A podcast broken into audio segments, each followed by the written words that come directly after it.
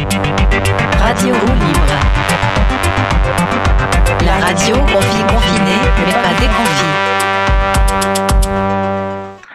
Eh bien, bonjour à toutes et à tous et bienvenue sur Radio Roue Libre. Et on est toujours un peu confiné, donc on continue. Et je pense même qu'on continuera quand on sera déconfiné parce que c'est chouette la radio et que ça permet de faire plein de choses.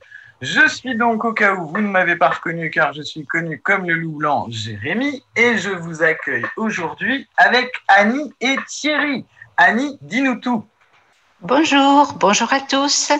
Euh, donc moi, je suis euh, la représentante départementale et régionale pour la région Centre-Val de Loire. J'espère que vous allez bien. Bonjour, moi je suis Thierry Roby, correspondant emploi dans la délégation euh, départementale du Val d'Oise euh, en Ile-de-France. J'espère que vous allez bien également.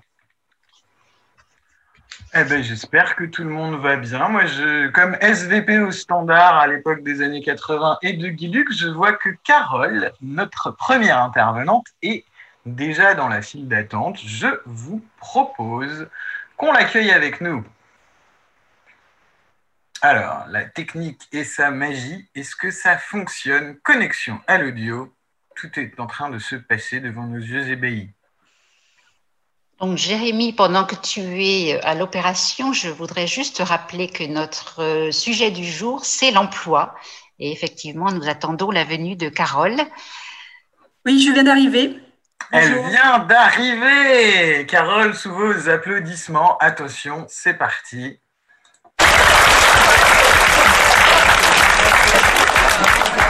Bonjour Carole. Bonjour à tous. Et Annie, tu fais bien de le rappeler puisque moi je lance l'émission sans absolument parler du sujet central, très classe, comme d'hab. Euh, donc l'emploi et les personnes en situation de handicap. Alors je propose directement à Carole de se présenter, qu'on sache un peu mieux qui elle est. Oui, donc euh, bah, bonjour, hein, rebonjour. Donc moi, je suis Carole euh, Salaire et je suis euh, conseillère nationale emploi, travail, formation, ressources au siège d'APF France Handicap à Paris. Et je suis rattachée au service des politiques d'inclusion, la DDAPI, je ne sais pas si vous connaissez l'acronyme. Mhm. Dans cette équipe, il y a six conseillers nationaux qui ont ah chacun une thématique. Et moi, j'ai l'emploi en particulier.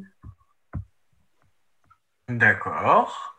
Moi, ça tombe bien parce que moi, je connais, euh, j'ai beau être CD2A à la délégation de Paris, l'emploi, c'est un sujet que j'ai toujours un peu mis de côté vu qu'il faut qu'on soit multi-emploi, multi-sujet et qu'on sache à peu près tout sur absolument tout et qu'on n'a pas le temps. Euh, la formation de correspondant emploi, je ne l'ai toujours pas faite. Je vais me flageller devant vous, ça va être terrible, schlika, schlika. Ça viendra un jour quand j'aurai le temps. Mais donc, je suis totalement novice. Donc, ça tombe bien, je vais pouvoir poser plein de questions stupides et machins et tout ça. Et euh, comme ça, on pourra y répondre. Tout à fait. Tout à fait. Alors, un petit panorama peut-être de l'emploi euh, l'emploi des PSH en France en général. Est-ce que vous avez des petits chiffres, des trucs comme ça? Est-ce qu'on commence par ça ou parce qu'on fait nous On commence par l'emploi des PSH, c'est ça l'idée? Je sais pas, je me dis que pour nos auditeurs, c'est juste un, un bête rappel des chiffres nationaux, de comment, comment ça se passe, euh, pour avoir un état des lieux, ouais. Oui, d'accord. d'ensemble. Hmm. Alors, donc, euh, bah, c'est vrai que l'emploi des personnes en situation de handicap, c'est vrai que c'est une question un peu euh, complexe parce que souvent les chiffres sont pas très bons en fait. Euh, le taux d'emploi, euh, le, quota, parce que vous savez que les entreprises doivent employer au moins 6% de travailleurs en situation de handicap et elles en sont assez loin. Dans le secteur privé, on est plutôt à 3,5% et un peu moins de 5% pour la fonction publique. Euh, le taux de chômage aussi, il est beaucoup plus élevé pour les travailleurs, les demandeurs d'emploi en situation de handicap que pour la population active globale. Euh, donc euh, voilà, et puis tout ce qui est aussi autour du maintien en emploi, on sait qu'il y a des, chiffres sur l'inaptitude qui ne sont pas très bons. Euh, donc voilà, c'est vrai qu'il y a du travail pour améliorer la situation de, l'emploi des personnes en situation de handicap. Et c'est vrai que la crise en plus qu'on vit actuellement la suite au Covid ne va pas forcément améliorer les choses puisque on vient de recevoir par exemple les premiers chiffres hein, sur un peu l'impact de la crise sur l'emploi des personnes en situation de handicap par un organisme qui s'appelle l'AGFIP, que vous connaissez mhm. peut-être, hein, qui est un peu le, le fonds hein, qui collecte les contributions des entreprises et qui après les redistribue. Et donc, il fait aussi euh, un travail euh, d'analyse statistique à partir de données euh, collectées par l'INSEE. Et là, par exemple, on a des chiffres qui sont assez, assez mauvais. par exemple, on nous dit que euh, tout ce qui est euh, flux de sortie du chômage, euh, ça a fortement diminué pour les demandeurs d'emploi en situation de handicap depuis la crise. tout ce qui est les maintiens en emploi aussi et le nombre de placements par l'organisme de placement là, qui s'appelle les Cap Emploi, ça a diminué aussi.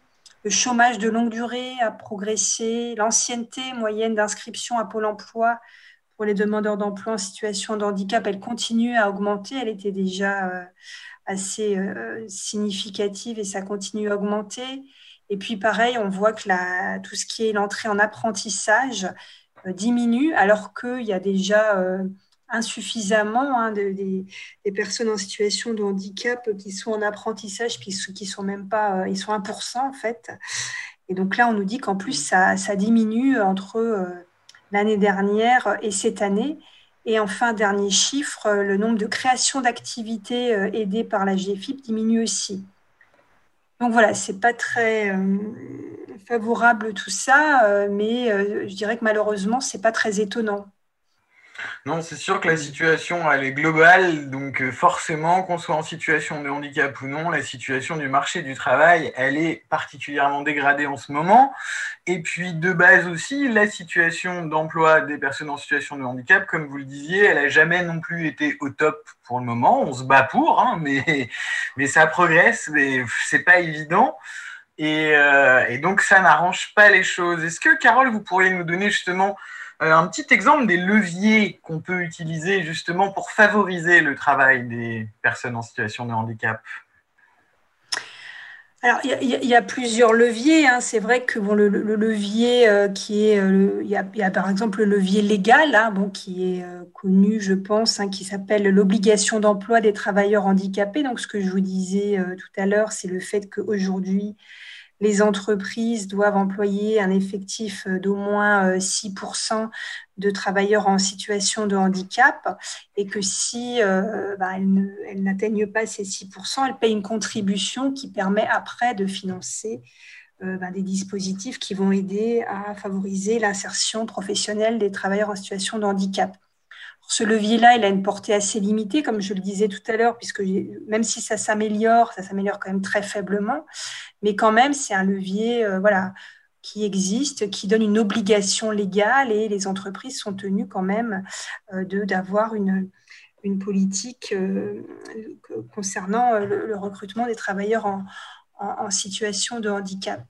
Les autres leviers, je pense que c'est là-dessus que nous, on, essaie aussi d'agir, hein, c'est plutôt d'accompagner à la fois les personnes et les entreprises vers et dans l'emploi euh, pour euh, donc, euh, tout ce qui concerne, par exemple, le fait de bah, former les entreprises sur à la fois leurs obligations et sur ce qu'elles peuvent mettre en place pour favoriser l'embauche de travailleurs handicapés tout ce qui contribue aussi à euh, aménager le poste et euh, sensibiliser le collectif de travail. Donc nous, par exemple, on a des, ce qu'on appelle des plateformes emploi dans plusieurs régions hein, qui sont portées euh, souvent par un établissement médico-social type SAVS et qui vont, par exemple, faire un certain nombre de prestations pour euh, accompagner une personne qui aurait besoin euh, ben, d'avoir un aménagement de, son poste pour pouvoir travailler. Donc ça, c'est par exemple un levier possible. on a d'autres leviers qui sont plutôt là des dispositifs qui vont permettre de, soutenir l'embauche de travailleurs handicapés. Donc, par exemple, en ce moment, il y a des aides publiques hein, qui ont été prévues suite à la crise euh, qui invite les entreprises à embaucher les travailleurs en situation de handicap avec euh, en contrepartie une aide à l'embauche de quelques milliers d'euros. Donc voilà tout ce qui est dispositif d'incitation. Et puis plus intéressant, je pense, tous les dispositifs d'accompagnement. Euh, il y a un dispositif qui commence à être un petit peu connu qui s'appelle l'emploi accompagné et qui est un dispositif très intéressant dans lequel d'ailleurs notre réseau est impliqué, euh, qui consiste à euh, accompagner à la fois une personne en situation de handicap et une entreprise euh, via ce qu'on appelle un job coach, donc c'est un, mot mmh. anglais, mais en gros un, référent, un conseiller en emploi accompagné qui est au service de la personne et de l'entreprise de manière euh, durable pour euh, permettre l'intégration et aussi bah, tout ce qui peut se passer une fois que la personne est en emploi. Ce qui est intéressant, c'est que c'est un dispositif pérenne c'est-à-dire que si la personne ou l'entreprise en ont le besoin, elles peuvent faire appel de manière euh, vraiment pérenne à cette personne. Et donc là, euh, c'est assez intéressant parce qu'on voit bien que ça permet quand même de sécuriser à la fois la personne par rapport à un certain nombre de besoins spécifiques, mais aussi l'entreprise qui peut parfois avoir un certain nombre de questions ou de représentations, de difficultés, et qui donc va pouvoir se faire accompagner par cette personne. Voilà quelques exemples.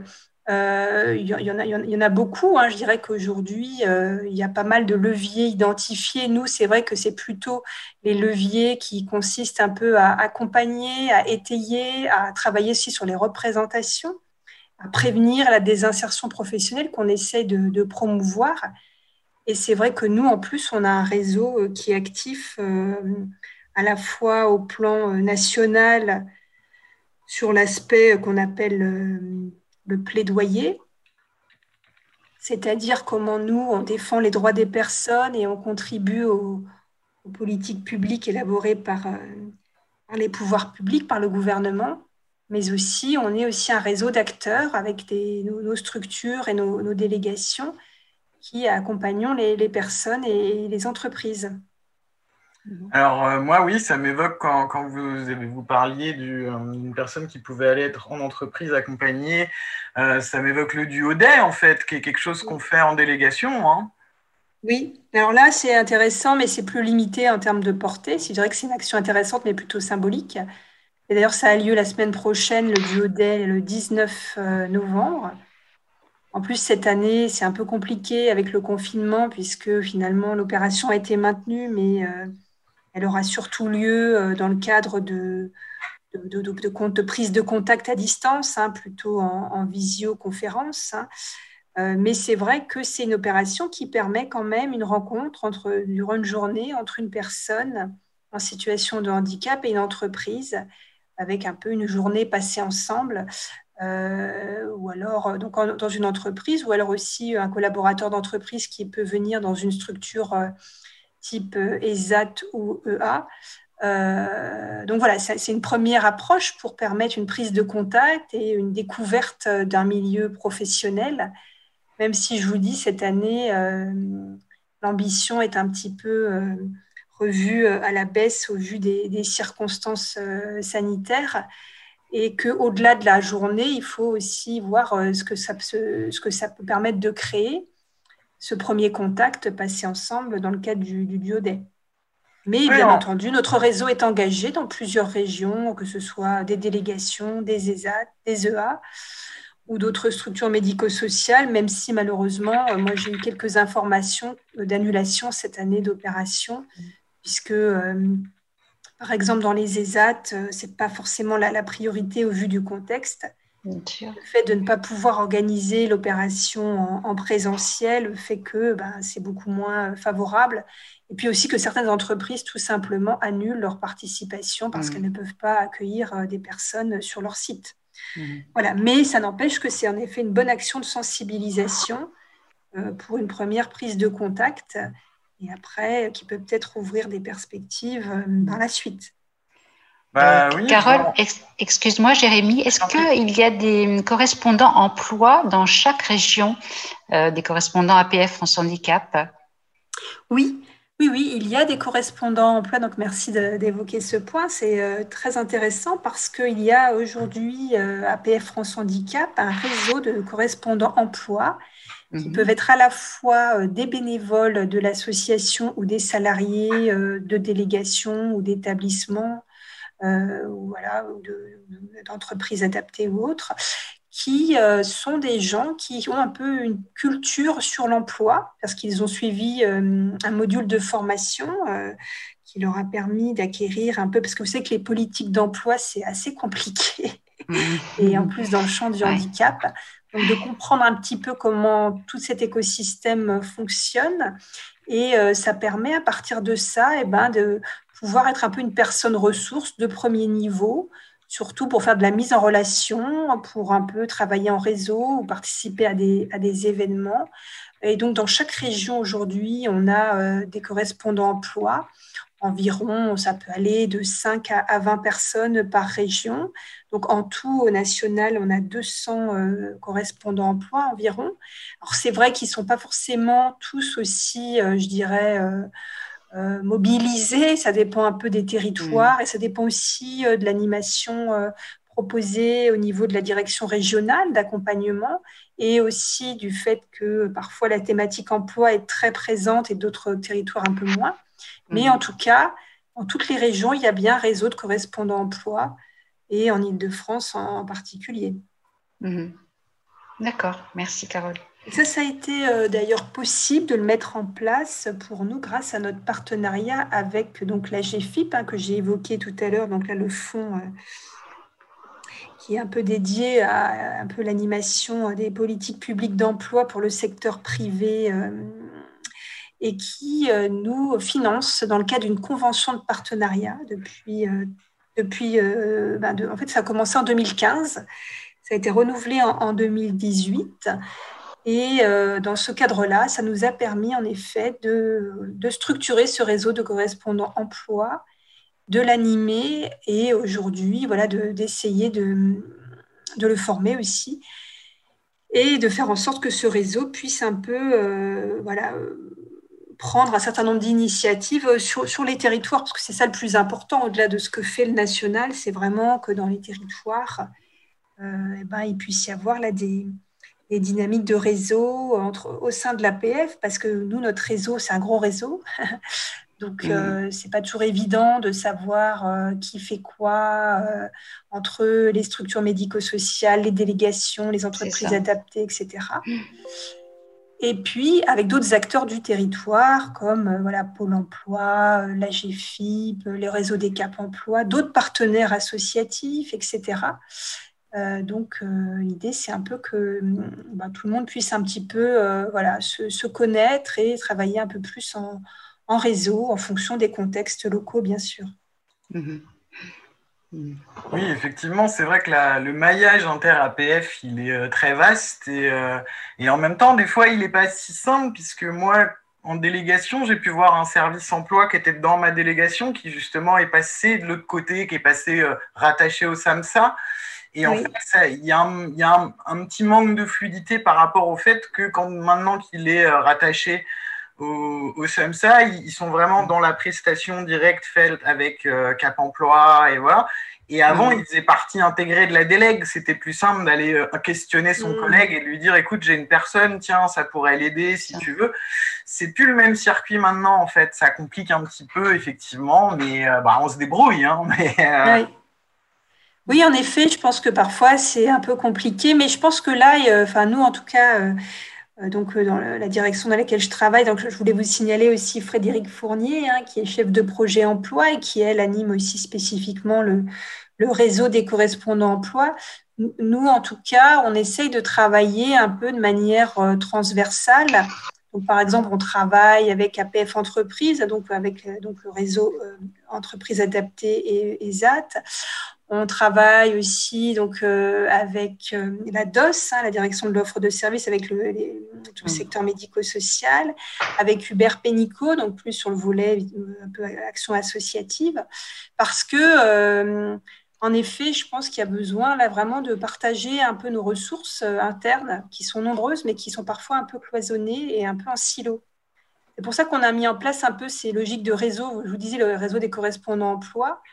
Par exemple, de découvrir sur son territoire bah, qu'il y a un correspondant emploi qui peut être voilà, dans une délégation et un autre dans une entreprise adaptée, euh, un SAVS, un ESAT, etc. Mmh. Parce que mmh. parfois, voilà, on ne se connaît pas et on ne sait pas que dans le réseau, sur son territoire, il y a d'autres personnes qui ont une entrée sur l'emploi qui n'est pas forcément la même, mais qui peut être utile à un certain moment.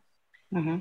Est-ce qu'il existe d'ailleurs un document qui, qui, référence un petit peu justement ces, ces personnes qu'on puisse les retrouver euh, au cas où euh, on ait besoin dans un département On a euh, travaillé là sur plusieurs outils. Donc on a déjà, alors je ne sais pas si vous avez maintenant pour certains le, le réflexe d'aller sur l'intranet APF France Handicap.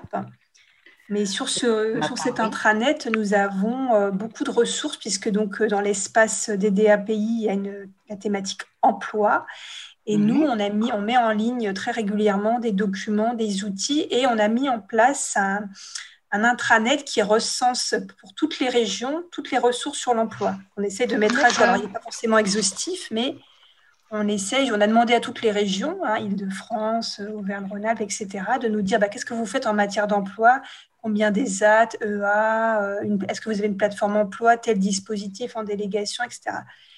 Donc ça, on a fait ce travail de recensement. Je pourrais d'ailleurs envoyer le, lien vers ce, document.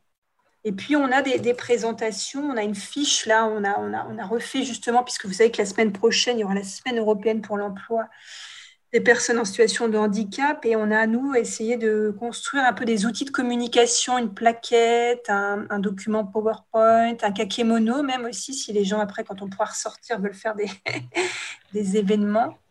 Donc mhm. voilà, ça permet aussi un peu de communiquer et aussi de repérer euh, la ressource interne. Il y a un peu les deux dimensions. D'accord. Euh, je rebondis sur ce que tu viens de dire, Carole, à propos de la semaine du handicap sur l'emploi. Qu'est-ce qui est prévu? Il y a des, des manifestations, ça va être difficile, je suppose, mais peut-être euh, par le biais d'une autre, d'un autre moyen. Oui, alors sur la semaine européenne pour l'emploi, donc on a, nous au national, on a deux choses prévues. Et d'ailleurs, c'est déjà en, ligne, donc sur, sur l'intranet, et ça va l'être aussi sur le, site le, la page internet, euh, enfin oui, le site internet d'APF France Handicap, grand public. Alors, on a fait, on fait chaque année ce qu'on appelle un document de référence sur l'emploi. Donc, chaque année, et on est assez reconnu d'ailleurs, ça nous donne un peu même une visibilité euh, médiatique, hein, euh, parce que vous savez que bon, la semaine européenne pour l'emploi, c'est un peu le seul moment de l'année où les médias grand public parlent d'emploi des personnes handicapées. Ce pas le cas en général. Donc nous, on fait, on fait, toujours ce document, on l'a fait cette année. Donc c'est vraiment un document euh, qui euh, analyse, cette année malheureusement, c'est vrai que la thématique est très centrée sur la crise, l'impact de la crise en matière d'emploi. Donc dans le document, on analyse cette crise, son impact, les chiffres que je vous ai donnés tout à l'heure et, euh, et aussi on fait l'analyse de comment le gouvernement a répondu à la crise et qu'est-ce qu'on en pense. Et puis après, on essaie de valoriser tout ce qu'a fait APF France Handicap en matière d'emploi dans le cadre de la crise, euh, que ce soit, euh, bah, je vous disais, les plateformes emploi, par exemple, certaines maintenant interviennent au domicile des personnes pour tout ce qui est diagnostic, évaluation et solution de compensation du handicap en télétravail. Euh, ça peut être tout ce qu'a fait euh, APF Entreprise avec son réseau d'entreprises adaptées. Vous avez vu les, mm. les, masques inclusifs, donc tout ce qui est un peu des, des nouvelles activités dans le domaine de la, euh, de la santé. voilà, donc on, on, essaye un peu de, de valoriser la mobilisation de notre réseau face à la crise. Et dans ce document, je, je pense que c'est important pour vous aussi, on a recensé aussi toutes les opérations prévues en région dans le cadre de la Semaine européenne pour l'emploi. Mhm. Malheureusement, c'est vrai que vu le, contexte, beaucoup d'opérations qui sont annulées, mais il y a quand même certaines régions qui continuent à, se mobiliser en organisant euh, des, webinaires, par exemple, ou euh, voilà, un certain nombre de, en publiant des, choses. Donc voilà, on, a recensé euh, tout ça dans notre document qui, qui est en ligne sur l'intranet et va être aussi sur notre page internet. On va aussi organiser, je ne sais pas si vous avez eu l'info, un webinaire, donc un séminaire en ligne le 17 euh, novembre après-midi à 16h sur la question de l'emploi des jeunes en situation de handicap. Mhm.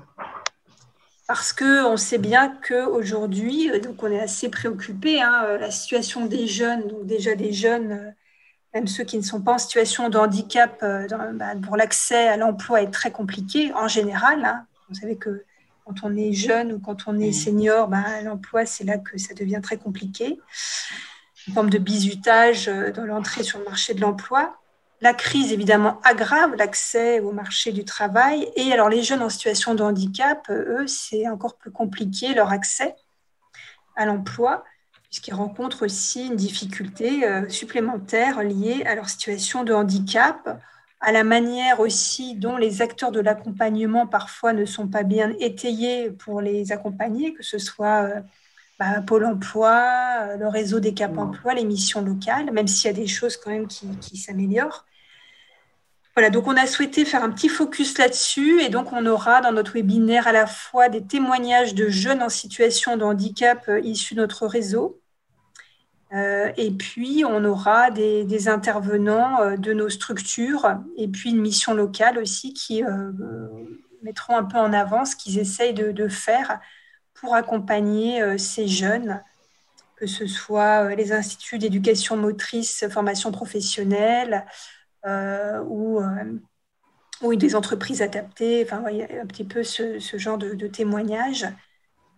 Donc voilà, c'est ça, un peu nous les, actions qu'on organise euh, dans le cadre de la semaine européenne pour l'emploi la semaine prochaine. Et puis donc comme je vous le disais, en région, il y a d'autres initiatives prévues, même si pour certaines, évidemment, vu du contexte, ça sera un peu compliqué puisque tout ce qui est un peu euh, des journées un peu de sensibilisation, des conférences, tout ça, c'est annulé en général.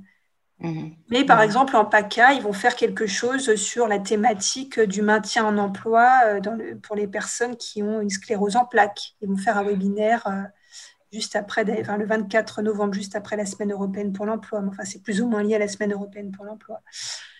voilà, je sais qu'en Ile-de-France, il y avait aussi pas mal de, de choses qui étaient qui étaient prévus. Je les ai plus là sous le, sous le nez, mais enfin, je pourrais rechercher si vous le souhaitez. Mhm. Mhm. Et du coup, puisqu'il s'agit de la semaine européenne, en fait, est-ce que tu as une idée euh, au niveau de l'emploi en Europe des personnes en situation de handicap? Est-ce que la difficulté, elle est spécifiquement française? Est-ce qu'en Europe, le sort justement des personnes en situation de handicap dans l'emploi est un peu plus favorable qu'en France? Est-ce que tu as une idée de ça Oui, alors j'ai une, idée, je ne suis pas forcément spécialiste, même si nous on y travaille, puisqu'on a aussi mhm. euh, dans l'équipe de conseillers nationaux Farbot Kansari, que vous connaissez peut-être, hein, qui lui suit euh, spécifiquement euh, les questions européennes internationales et, les sièges au niveau européen au sein du Forum européen pour les personnes handicapées. En général, la situation elle est assez complexe hein, dans les autres pays européens. Euh, mais je dirais qu'en France, c'est vrai que euh, l'approche française hein, qui euh, a consisté à avoir à la fois une approche avec une obligation légale à les 6% et un statut de travailleur handicapé. Hein, donc, je ne sais pas si vous connaissez cette notion de reconnaissance de la qualité de travailleur handicapé, la RQTH. Mmh, elle est assez spécifique d'autres pays. En fait, ceux, où ça marche un petit peu mieux, hein, souvent, c'est plutôt, ben, enfin, ils sont souvent exemplaires d'ailleurs dans plein de domaines, c'est les pays scandinaves. Mmh. Mais parce que c'est des logiques beaucoup plus inclusives qu'ils ont promues depuis très longtemps, où finalement les personnes ont un accès euh, au droit commun, comme toute personne, et que ce qui est prévu, en gros, pour une personne en situation de handicap, c'est le droit commun. C'est pas, mmh. c'est à la fois l'idée de de bien accompagner euh, des besoins spécifiques, mais que ce soit le droit commun qui, qui l'ait déjà prévu, si, si, vous, voyez ce que je veux dire. Tout à fait. Et du coup, ça mm. semble marcher un peu mieux euh, que euh, les choses que nous, on a une politique très riche, mais il y a beaucoup d'acteurs, c'est très peu lisible, c'est très complexe. Hein. D'ailleurs, un usager aujourd'hui, pour se repérer dans, dans le maquis des dispositifs, c'est quand même assez complexe. Et donc, c'est fondé sur ce statut de travailleur handicapé. Donc, déjà, il faut que la personne fasse la démarche hein, de cette reconnaissance de la qualité de travailleur handicapé qui, conditionne l'accès à pas mal de dispositifs. Euh, et du coup, le droit commun aussi, ben, en France, nous, on était plutôt dans une approche qui était historiquement pas très inclusive. on a un peu de retard en matière d'emploi et dans d'autres domaines d'ailleurs, je pense mm. aussi. Et du coup, eh ben voilà, c'est un peu une révolution culturelle qui demande beaucoup de temps euh, sachant qu'en plus, euh, ben, tout, tout, le volet euh, de sensibilisation sur le handicap en emploi, il est toujours à faire parce qu'il y a quand même des représentations qui sont souvent assez négatives hein, sur le mmh. handicap. Mmh. D'ailleurs, c'est quelque chose que nous, on fait. D'ailleurs, je voulais vous signaler aussi un, un tutoriel qu'on va sortir à l'occasion de la semaine européenne pour l'emploi sur qu'on a fait grâce à la GFIP euh, sur le maintien en emploi, enfin non, le recrutement et maintien pour des personnes euh, avec un handicap invisible. Et on mhm. simule un entretien de recrutement d'une personne avec un handicap invisible. Ah, et après, un entretien un peu d'évaluation avec son, son employeur.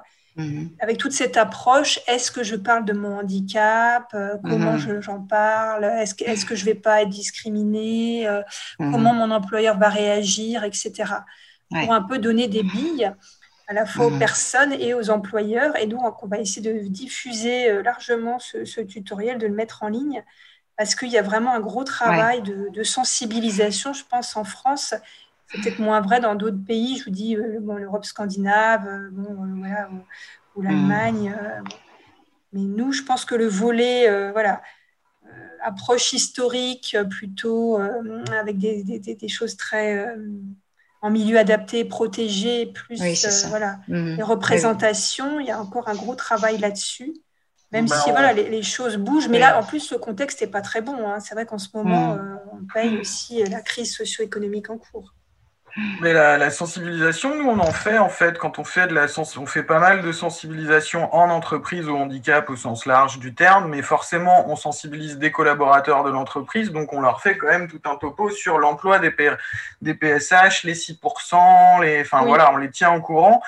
Et puis euh, le fait de bah, qui passe en général quand on fait une sensi en entreprise, on arrive à faire des trucs sur la journée avec la matinée de la sensi pure et dure et l'après-midi une activité un peu fun avec les adhérents. Et en fait c'est pareil, le fait on déconstruit beaucoup de choses euh, du, fait qu'ils se rendent compte de rencontrer des adhérents, des personnes en situation de handicap qui n'ont pas forcément rencontré dans leur vie et machin, et de voir et de se dire ah bah oui ça pourrait être mon collègue en fait quoi. Oui.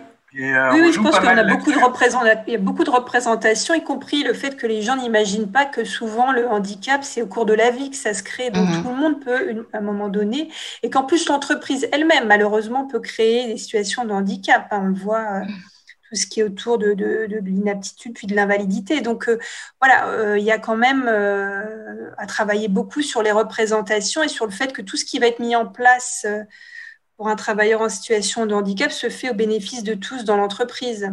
Et c'est ça aussi, je pense que nous, euh, on essaye de promouvoir, de dire que c'est pas qu'il y a une charge supplémentaire, une contrainte, mais que souvent euh, c'est un levier euh, qui sera très utile en termes de qualité de vie au travail, en termes de santé au travail pour tous les travailleurs, et du coup que l'employeur s'y retrouvera en termes d'efficience derrière et de productivité. Donc voilà, mais c'est un travail de pédagogie euh, de, longue haleine, je dirais, euh, euh, qu'il faut faire, qu'il faut, poursuivre et que, nous faisons avec d'autres, bien sûr. Bah ouais, je vous dis, en délègue, on fait beaucoup ça. Enfin, c'est un, des, un des morceaux en sensibilisation sur lequel on appuie beaucoup, puisqu'on est directement au cœur de l'entreprise, en fait. Exactement. Oui, non, mais c'est très, très, très, très important de ce travail. Euh, parce que voilà, on a quand même beaucoup de préjugés. C'est assez intéressant d'en prendre conscience hein, de ces préjugés et de voir comment on peut retravailler là-dessus. Eh ben, est-ce que, est-ce que, Carole, tu penses qu'on a fait le tour d'après toi? Parce qu'il y a Pierre qui vient d'arriver pour enchaîner la, une autre intervention. oui, oui, oui. des choses à Je pense que j'ai à peu près fait le tour. Moi, je vous invite donc à aller euh, donc sur euh, le site APF euh, France Handicap. L'adresse, vous la connaissez par cœur, je pense. Ou sur l'intranet, parce qu'on a mis en ligne pas mal de ressources là, pour la semaine européenne notre dossier, nos tutoriels, tout ce que fait le réseau, des témoignages. Et donc, c'est un peu le bon moment, mmh. d'autant mmh. qu'on est tous chez nous. Donc, on est, on est, on est vraiment là, tous euh, sur notre ordinateur. On va en profiter. Profitons de la période. Juste avant Ceux qui ne saturent pas. Mmh. Voilà, juste avant que tu nous quittes, Carole, moi je vois que j'ai un appel en ligne. Alors peut-être qu'il aura une question à te poser, donc euh, bah, je vais l'admettre. C'est l'invité mystère, on ne sait pas. Attention. Allô Allô, bonjour. Bonjour, monsieur. Jérémy, bonjour. Bonjour Joël. As-tu une question à poser à Carole à propos de son intervention? Alors, Carole, c'est c'est- Carole, c'est, je pense, quelqu'un qui s'occupe de la GFIP, c'est ça? Euh, non, je travaille avec la GFIP, mais je suis à l'APF, à APF France Handicap. Ah, bonjour, Carole, enchanté. Je suis Joël, je suis un vieux routard, comme on dit. Non, je, je voulais juste dire que ben moi je suis à la retraite, donc euh, j'ai travaillé euh, j'ai travaillé pendant des plus de 35 ans en ayant un handicap, donc j'ai fait plein de choses et j'ai euh, eu l'honneur de de- d'avoir des aides de la GFIP pour avoir un véhicule pour pouvoir me déplacer. D'accord. Mhm. Eh ben, très bien, non mais Donc voilà, puis je voudrais je, comment excusez-moi. non, non mais je, allez-y, je vous en prie. Euh, non, je disais parce que j'ai fait multi multi travail et puis euh, euh, j'ai fait euh, à l'époque c'était les années 70 donc euh, euh, j'ai fait euh, une formation FPA en électronique. J'ai fait une formation à à Nantes euh, pour savoir ce que j'allais faire qui s'appelle la Grillonnée qui appartenait qui appartient à la PF ailleurs. Ça doit exister tout le temps. Oui, oui, ça existe toujours. oui. Mm. voilà, Voisin. Et puis après, j'ai fait un- deux ans de, de formation à Saint-Jean-de-Dieu pour être euh, monteur câbleur soudeur en électronique. Où j'ai passé, après quand j'ai été opéré à Saint-Jean-de-Dieu, euh, j'ai quelqu'un qui cherchait une- un monteur câbleur soudeur et je suis resté dix ans dans une entreprise dans le 15e arrondissement où il y avait 650 salariés.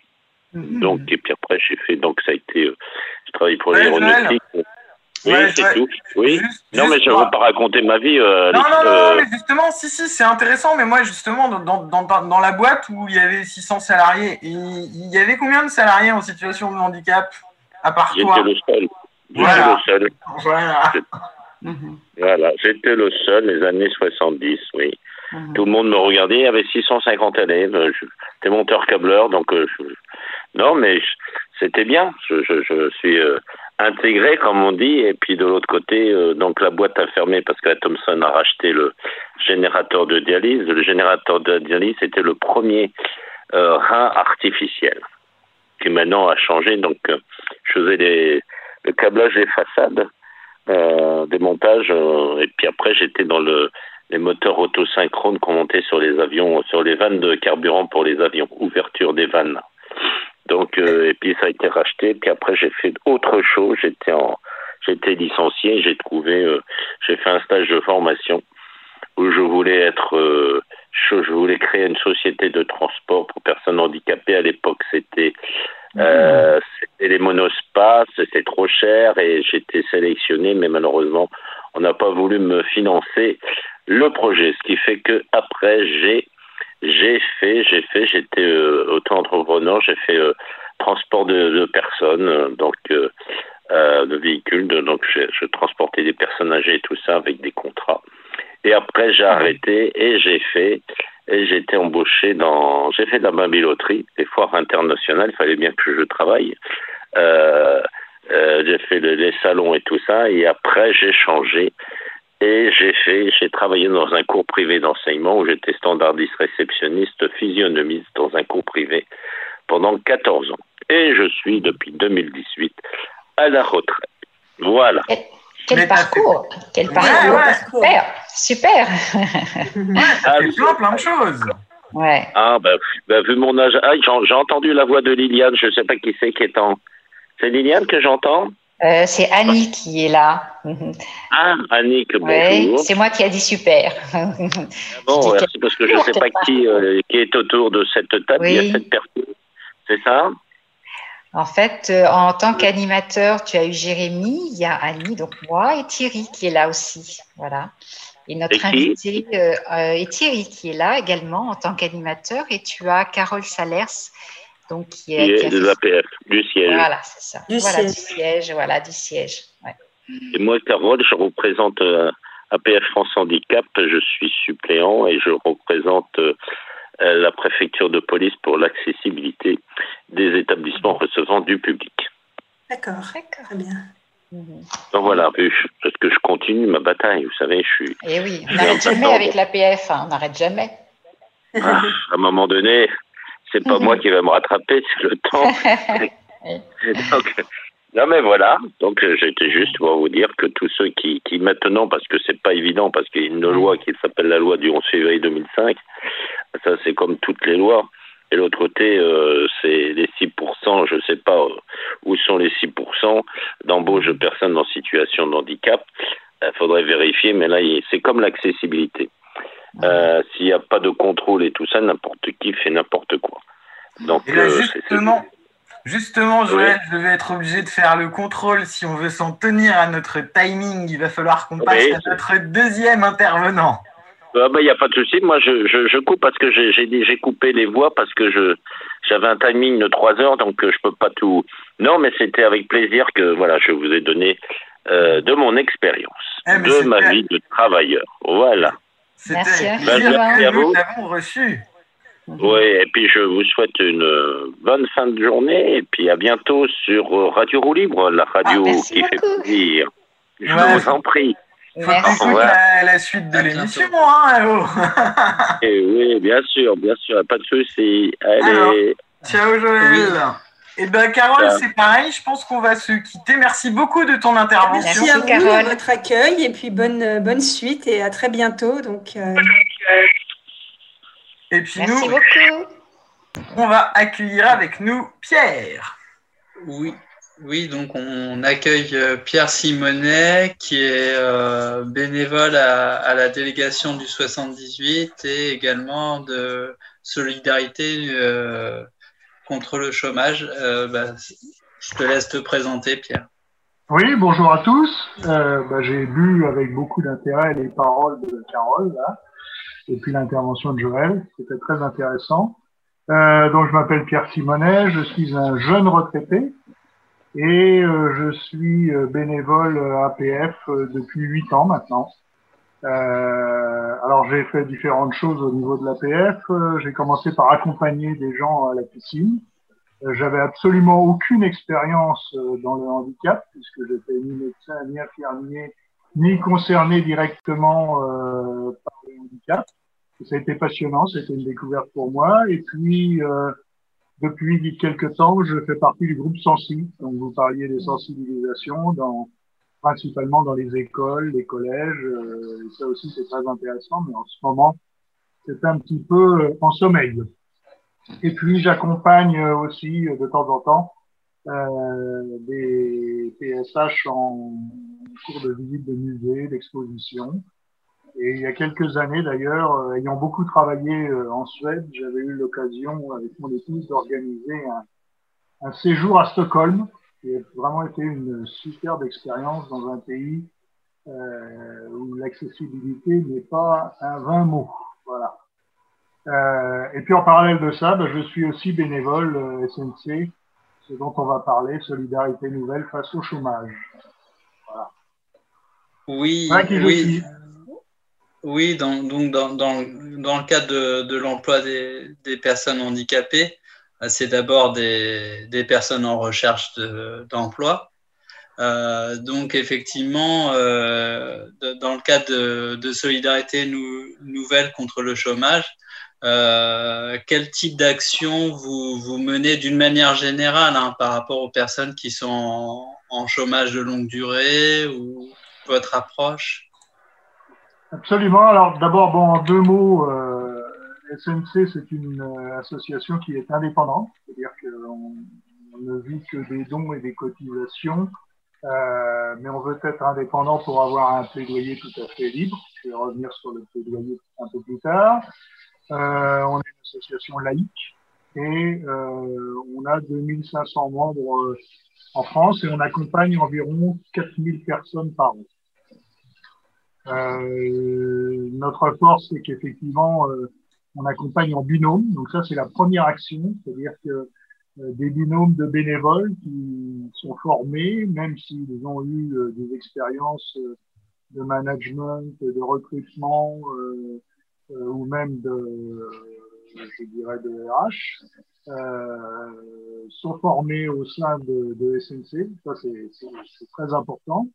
Et puis, ce binôme donc va accompagner euh, une personne euh, en recherche d'emploi sur une durée euh, illimitée, euh, de façon tout à fait gratuite. Et ça, c'est très important. Mmh. donc, on va dérouler toutes les étapes de la recherche d'emploi jusqu'à ce que l'on appelle euh, l'entretien décisif, celui qui va mener à l'emploi ou une nouvelle formation ou un reclassement. Euh, voilà. voilà un petit peu euh, la première action qui est l'accompagnement en binôme. Toujours dans la bienveillance. Euh, et puis, euh, donc, on va partir de ce que l'on appelle le deuil, parce que souvent, les gens ont une situation précédente euh, qu'il faut absolument qu'ils clarifient. Euh, on rencontre malheureusement de plus, de, de plus en plus de personnes qui ont été en situation de burn-out. Donc, euh, inutile d'envoyer des CV, de se présenter à des entretiens si on n'est pas tout à fait clair, euh, si on se sent pas tout à fait bien euh, dans sa tête, ça c'est très important. Donc on fait cette première phase d'accompagnement qui peut durer un certain temps. Et puis euh, ensuite on va euh, faire émerger les compétences, puisque ce qui est important c'est de considérer qu'effectivement le chômage ça peut aussi être une formidable opportunité pour changer de carrière, changer d'orientation, changer de vie.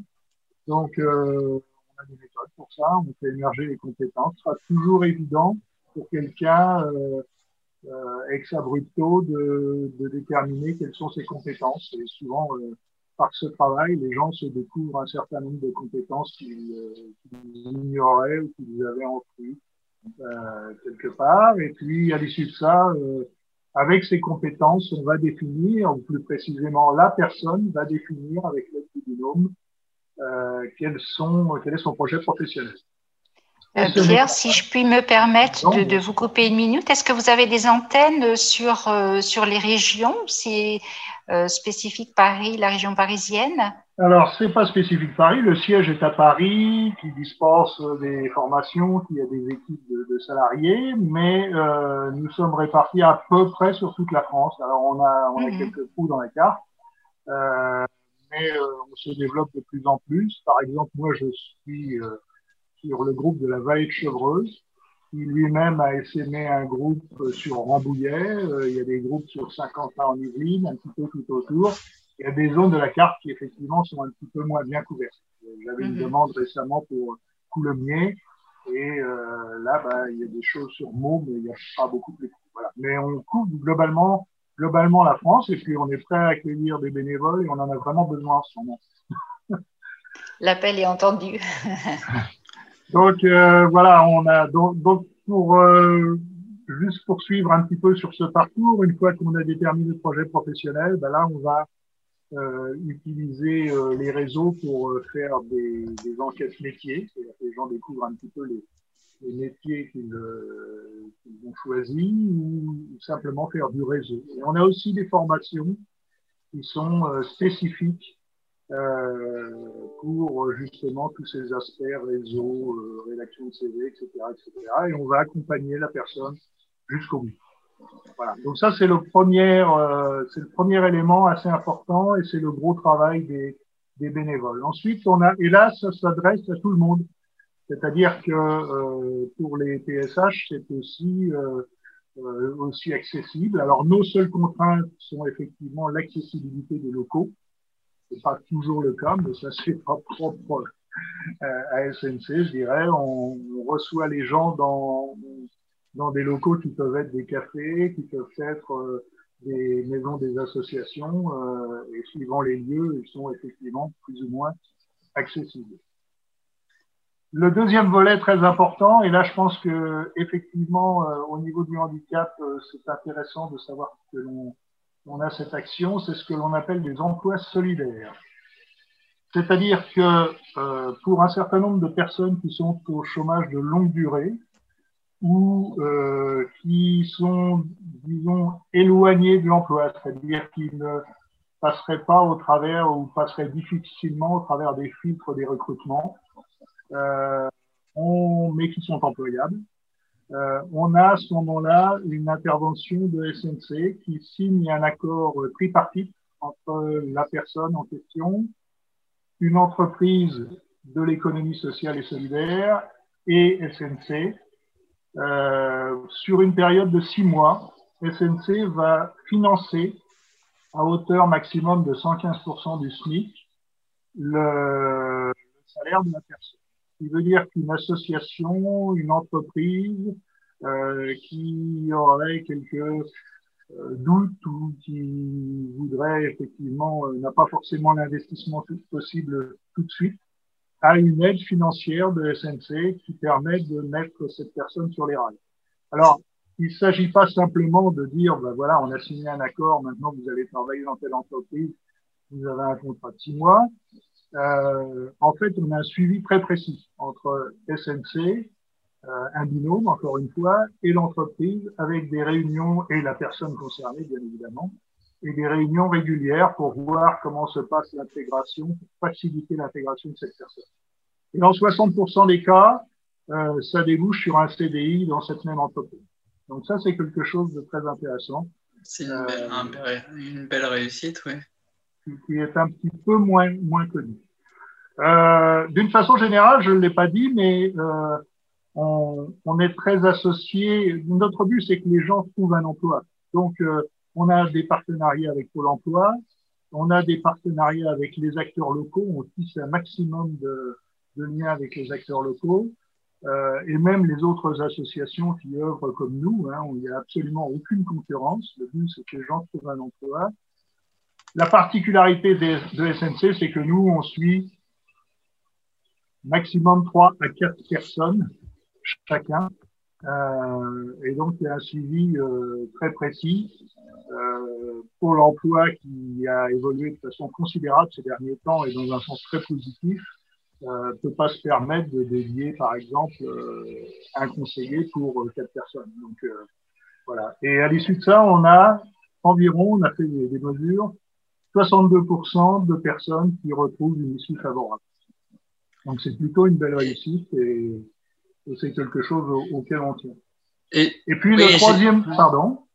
Oui, euh, par rapport à l'action euh, sur les publics, j'avais cru comprendre qu'il y avait eu quand même une démarche par rapport euh, donc au, au handicap euh, psychique, par rapport à des personnes qui ont des troubles autistiques. Oui, c'est une, bonne question. Euh, par rapport au handicap, donc on a effectivement euh, l'accessibilité, mais qu'on peut résoudre. Hein, on peut trouver des lieux. Si les lieux ne sont pas adaptés, on peut en trouver d'autres. Hein, voilà, c'est clair.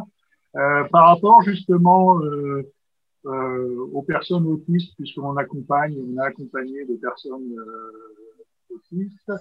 Euh, dans ce cas-là, on a un support de salariés au niveau du siège, qui sont une équipe de psychologues qui, qui aident, alors pas que dans le cas des, des, des, personnes autistes, mais dans tous les cas qui sont là en support pour les accompagnants, puisqu'on se trouve quelquefois avec des situations qu'on a un petit peu du mal à, à gérer, on n'est pas forcément tous des psychologues, et donc on a vraiment euh, un accompagnement, mais aussi pour les accompagner. Et ce qui est important, c'est que tout ça reste gratuit. Donc euh, c'est vraiment euh, une prestation, euh, je comparais ce matin avec ce que fait un cabinet d'outplacement, par exemple, mmh. la prestation tourne entre 9 et 15 000 euros. Mmh. Euh, bah, on essaie de faire un petit peu la même chose, sauf qu'on ne s'adresse pas qu'à des cadres supérieurs, et même très peu à des cadres supérieurs. On s'adresse absolument à tout type de population, euh, mais c'est gratuit. Donc ça, c'est important.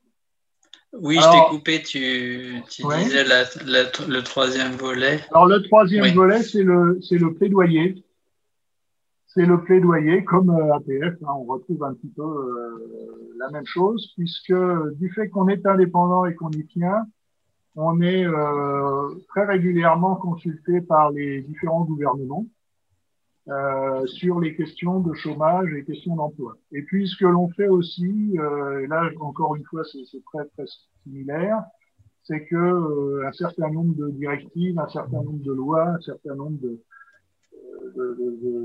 d'actions euh, gouvernementales euh, oublient quelquefois quel est l'impact sur les personnes en situation de recherche d'emploi. Et donc, nous, notre rôle, c'est d'intervenir à ce niveau-là pour le signaler. Par exemple, en ce moment, et pour faire très très court, euh, il y a une, euh, une, nouvelle loi qui est passée il y a quelque temps qui fait que les gens qui prennent leur retraite euh, à l'âge et avec le nombre de trimestres requis à partir de cette année voient leur retraite complémentaire amputée de 10% pendant trois ans. Ça, c'est nouveau, ça a été validé par tout le monde, y compris les partenaires sociaux. Hein. Donc, c'est une façon décalée si on attend une année de plus. Dans ce cas-là, on n'a plus cette pénalisation. C'est une façon, euh, je dirais, de, décaler pour un certain nombre de personnes euh, l'âge de la ben, euh, nous intervenons actuellement pour signaler que les gens qui sont au chômage au moment où ils atteignent ces critères, c'est-à-dire l'âge et le nombre de trimestres, eux n'ont pas le choix.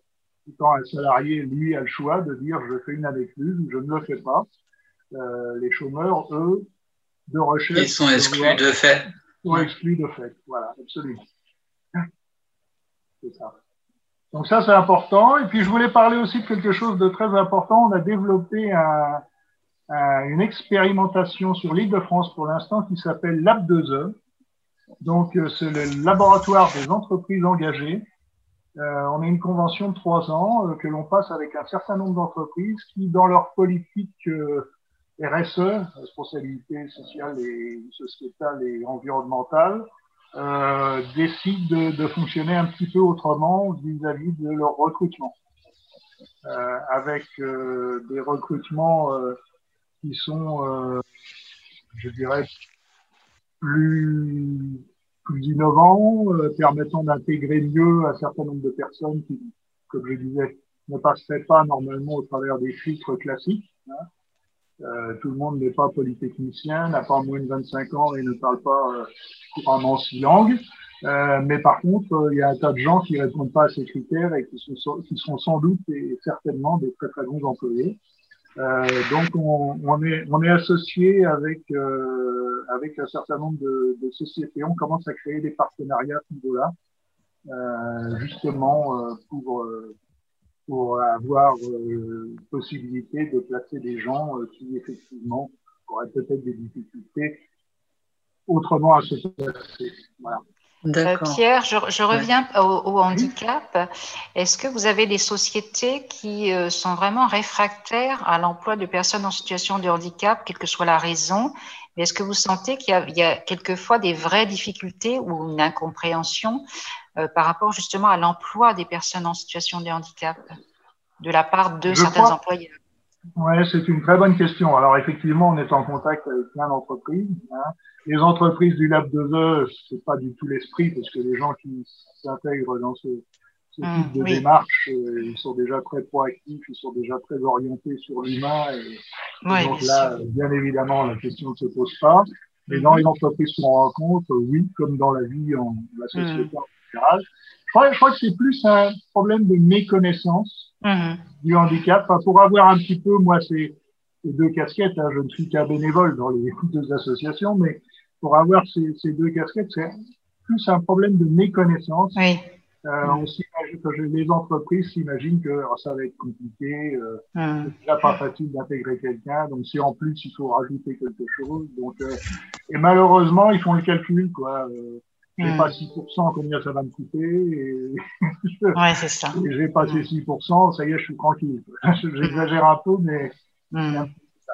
c'est un peu le phénomène que l'on rencontre. Oui, et puis souvent le problème, c'est que c'est biaisé parce qu'en fait, on, on, met en, en avant l'emploi d'une personne handicapée, alors qu'en définitive, on devrait d'abord commencer par euh, recruter des compétences en tenant compte de, du handicap de la personne, mais c'est d'abord les compétences. Je veux dire, c'est pas euh, à la limite les entreprises à but d'emploi. Bon bah là, c'est on est plus dans, dans un, une, démarche thérapeutique, mais euh, les entreprises devraient d'abord euh, réfléchir effectivement à, à embaucher euh, des compétences et en tenant compte des, du handicap.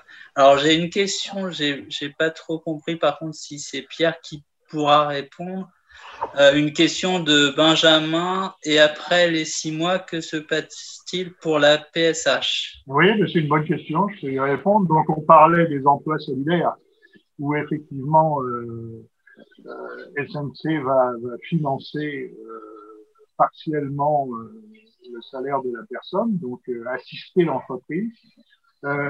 bon, très honnêtement, pour nous, un emploi solidaire, c'est quelque chose que l'on suit comme le lait sur le feu, je dirais. Euh, parce que d'abord, on finance. Donc, euh, euh, la, la, pire des situations, c'est qu'au bout de six mois, l'entreprise nous dit, bah non, désolé, euh, on arrête là.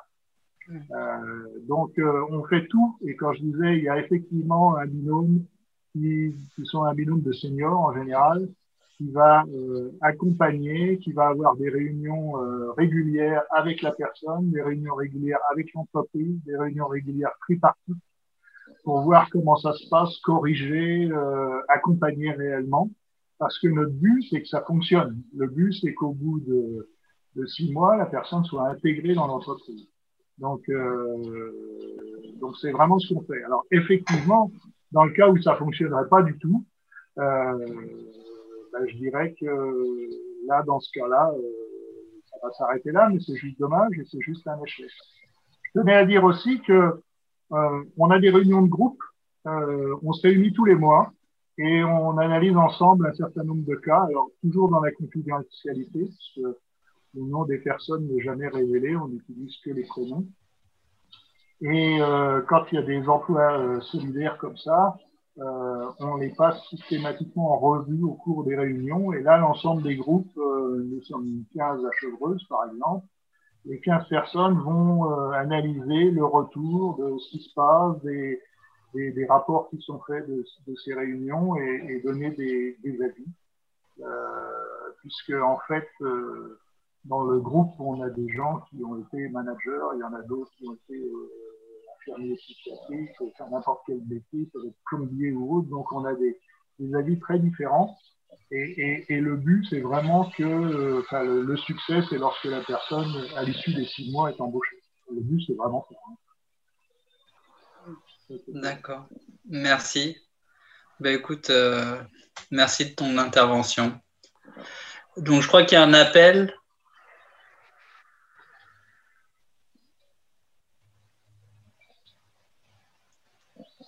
Oui, Jérémy, c'est bien ça, il y a un appel?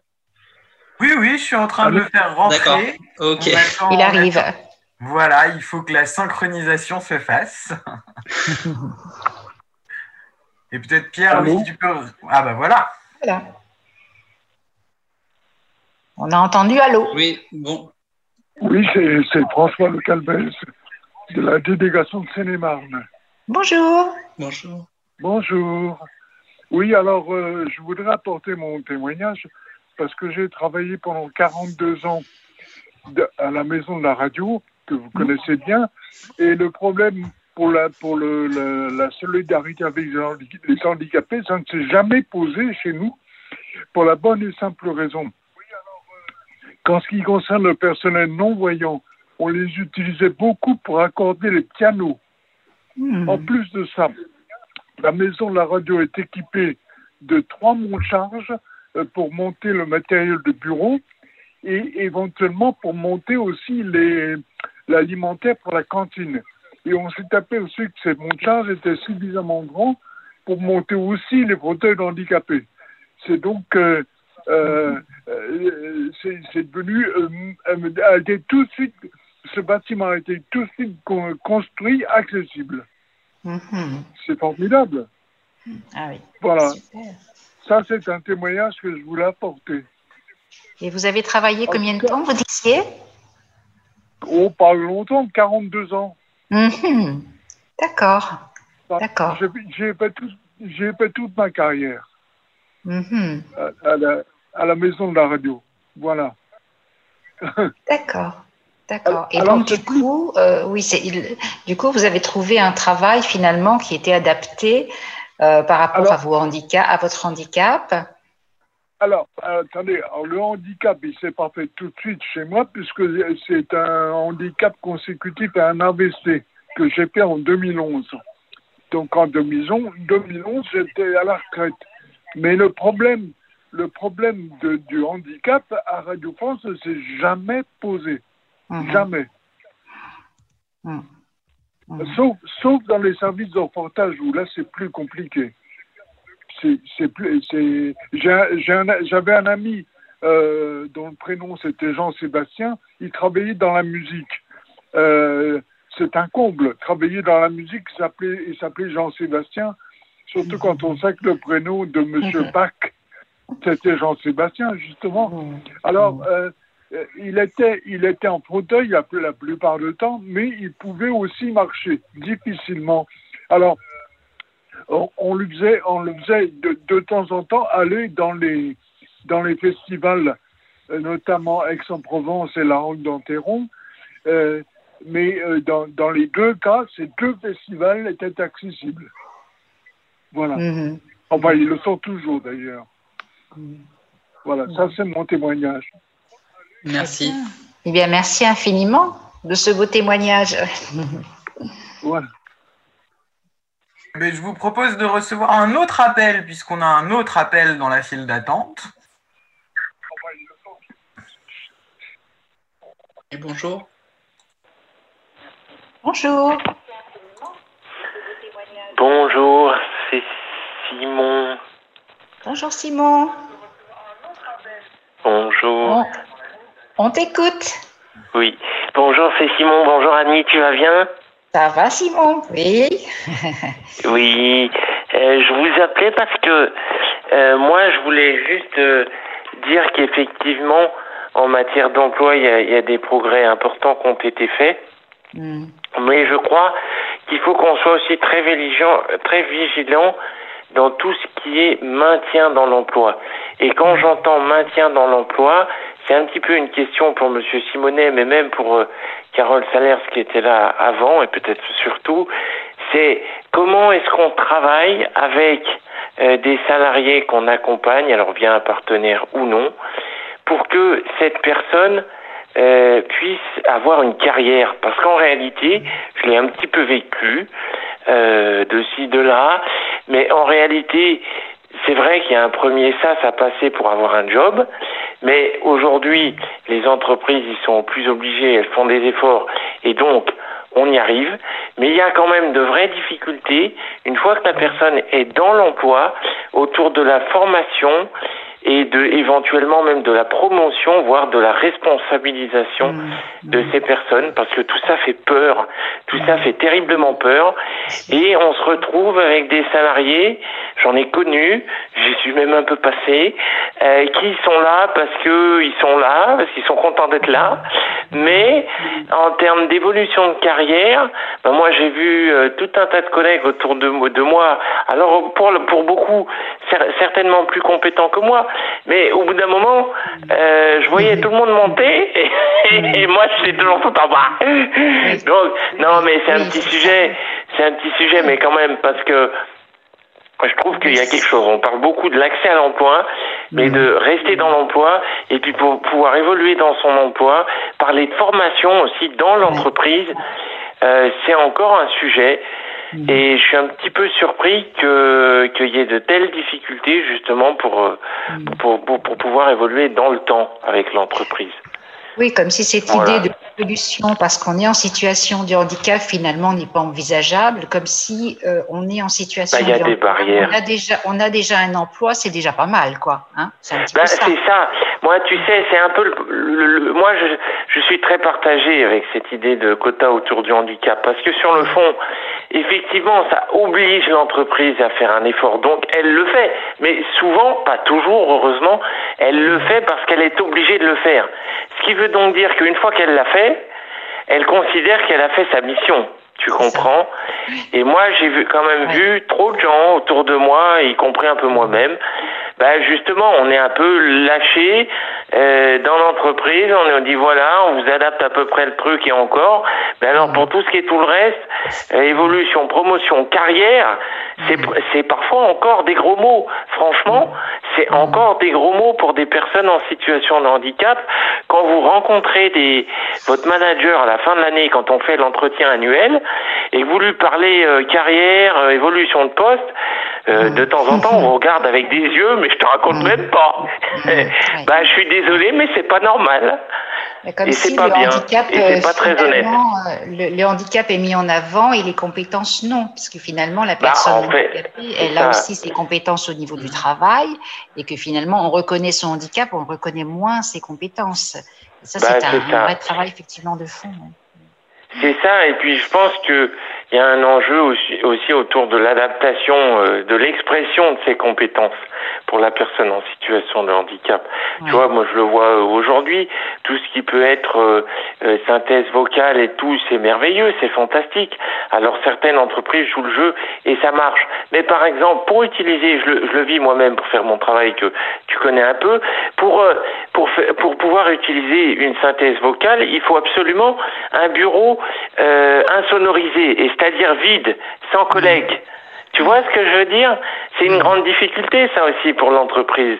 Et pour autant, aujourd'hui, si je veux vraiment être compétitif par rapport à un autre euh, salarié qui serait pas en situation de handicap, c'est un outil indispensable pour beaucoup d'entre nous. Sauf que l'entreprise, elle va pas être forcément en mesure de te fournir un bureau ou, ou, euh, sans, sans, bruit autour. Tu vois ce que je veux dire?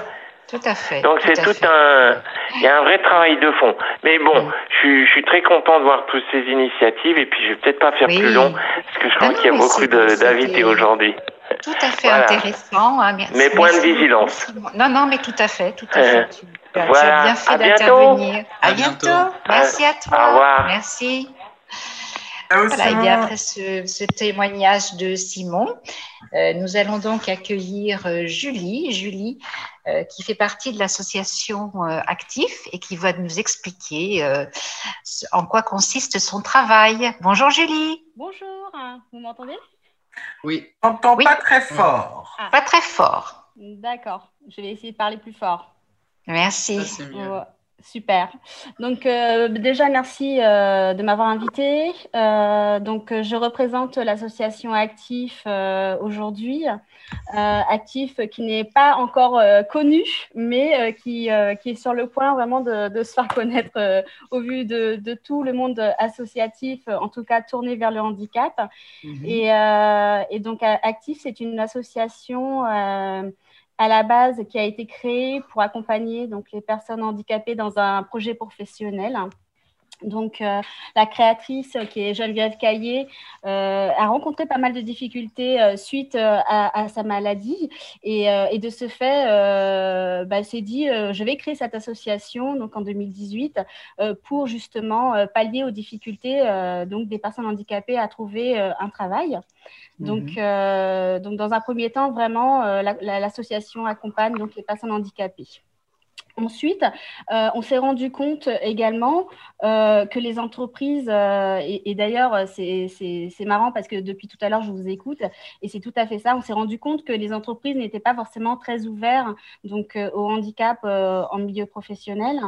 donc de ce fait, nous avons décidé de créer RSH by, by Actif, donc, euh, ce pôle euh, accompagne les entreprises dans leur politique euh, justement handicap. Et donc, ça consiste bien évidemment à les accompagner dans tout ce qui est administration, administratif, pardon. Donc, la gestion administrative dans tout ce qui est dans le domaine du handicap. Et ça passe également dans le recrutement, et tout à l'heure, il y avait un auditeur, hein, je crois qu'il s'appelait Simon, il me semble, qui parlait mhm. de maintien dans l'emploi. Tout à fait. Euh, il a tout à fait raison quand, quand on parle que voilà, euh, les personnes handicapées, non seulement en, général, ça s'arrête au recrutement. On est recruté et mmh. voilà, on a notre poste de travail et c'est tout. Euh, actif, justement, euh, grâce à, plusieurs personnes qui travaillent dans l'association, euh, nous accompagnons des entreprises dans tout ce qui est aussi employabilité. Donc aujourd'hui, quand nous sommes handicapés, nous avons des pathologies aussi qui évoluent. Et, c'est vrai qu'on a mmh. tendance à se dire, bon, bah, cette personne, elle est euh, formatée dans un poste, elle va rester dans ce poste-là. Et, euh, et, du coup, bah, on, l'oublie hein, quelque part. Euh, voilà. Et donc, Actif mmh. va beaucoup plus loin. Non seulement, parfois, nous recrutons des personnes pour les entreprises qui en ont besoin, mais nous faisons attention justement à sa pathologie qui est aussi évolutive.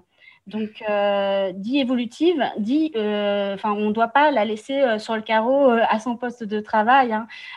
il faut aussi que la personne évolue. je crois que c'est vous qui disiez tout à l'heure aussi qu'on parle de compétences euh, quand on recrute quelqu'un. Et mm. c'est vrai que les compétences, aujourd'hui, euh, les, entreprises, quand elles recrutent une personne handicapée, elles pensent seulement au handicap et pas aux compétences des personnes. C'est ça. Voilà. Et aujourd'hui, moi, je parle beaucoup avec les chefs d'entreprise qui font appel euh, justement à notre association pour le recrutement, en l'occurrence.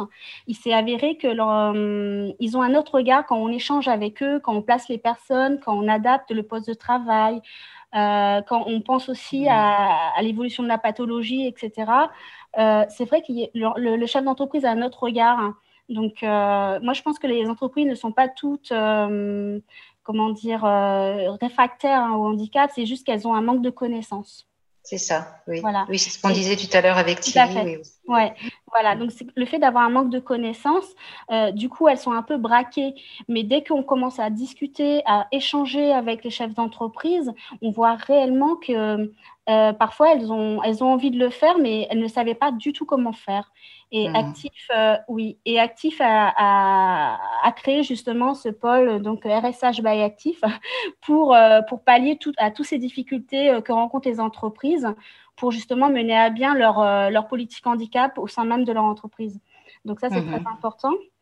Et aussi, Actif donne des formations donc, euh, comme il disait l'auditeur de tout à l'heure, euh, quand on parle de monter en compétences, euh, ça passe aussi par les formations. Et les entreprises ne savent pas qu'il y a des formations qui sont adaptées aux personnes en situation de handicap et aussi aux managers. Un manager ne sait pas forcément comment on manage mmh. pour lui, tout le monde est identique, etc. Donc, c'est vrai qu'on doit manager de la même manière, ça c'est évident, mais quand on a certaines pathologies, il y a des choses qui rentrent en ligne de compte. Et euh, nous donnons aussi des formations à des managers pour comment on manage une équipe, parce que non seulement on a un salarié qui est handicapé, mais il y a aussi les personnes qui ne sont pas handicapées, quel regard elles perçoivent sur le handicap, etc. Donc ça passe aussi par l'animation au sein de l'entreprise, etc. Et donc, Tout à fait, bien sûr. Et c'est vraiment le manager hein, qui doit être, euh, comment dire, euh, moteur hein, euh, vis-à-vis de son équipe. Et si lui, il ne sait pas comment faire, forcément, ça risque d'être très, très problématique sur du court ou du moyen terme quand il y a une personne handicapée au sein de l'équipe. Tout à fait. Puis je pense aussi à un aspect dont on n'a pas forcément parlé. Il y a aussi l'environnement, les collègues. Tout à fait. Euh, l'appréhension justement de l'arrivée d'une personne en situation de handicap. Tout à euh, fait. Euh, voilà, ça peut poser question. Hein, pas forcément problème, mais ça peut poser des questions. Et, et comment justement on intègre une équipe euh, mm. quand on est en situation de handicap, par exemple. Voilà, tout à fait. Et c'est vrai qu'on a tendance, euh, enfin, les managers, euh, ils sont un, peu, c'est vrai qu'à l'école, hein, on apprend comment on manage une équipe, etc. Mais on n'apprend pas comment on manage une personne qui est handicapée.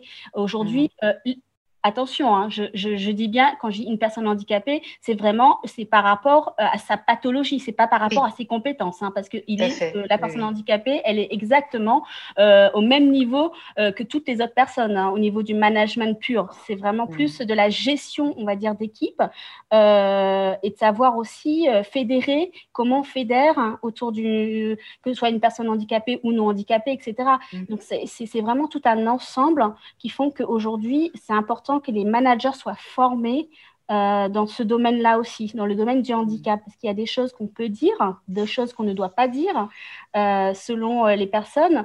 Donc, et c'est vrai qu'on a tendance, on ne sait pas trop comment faire. Donc, c'est vrai qu'Actif a créé ces formations pour accompagner les entreprises aussi dans ce domaine-là.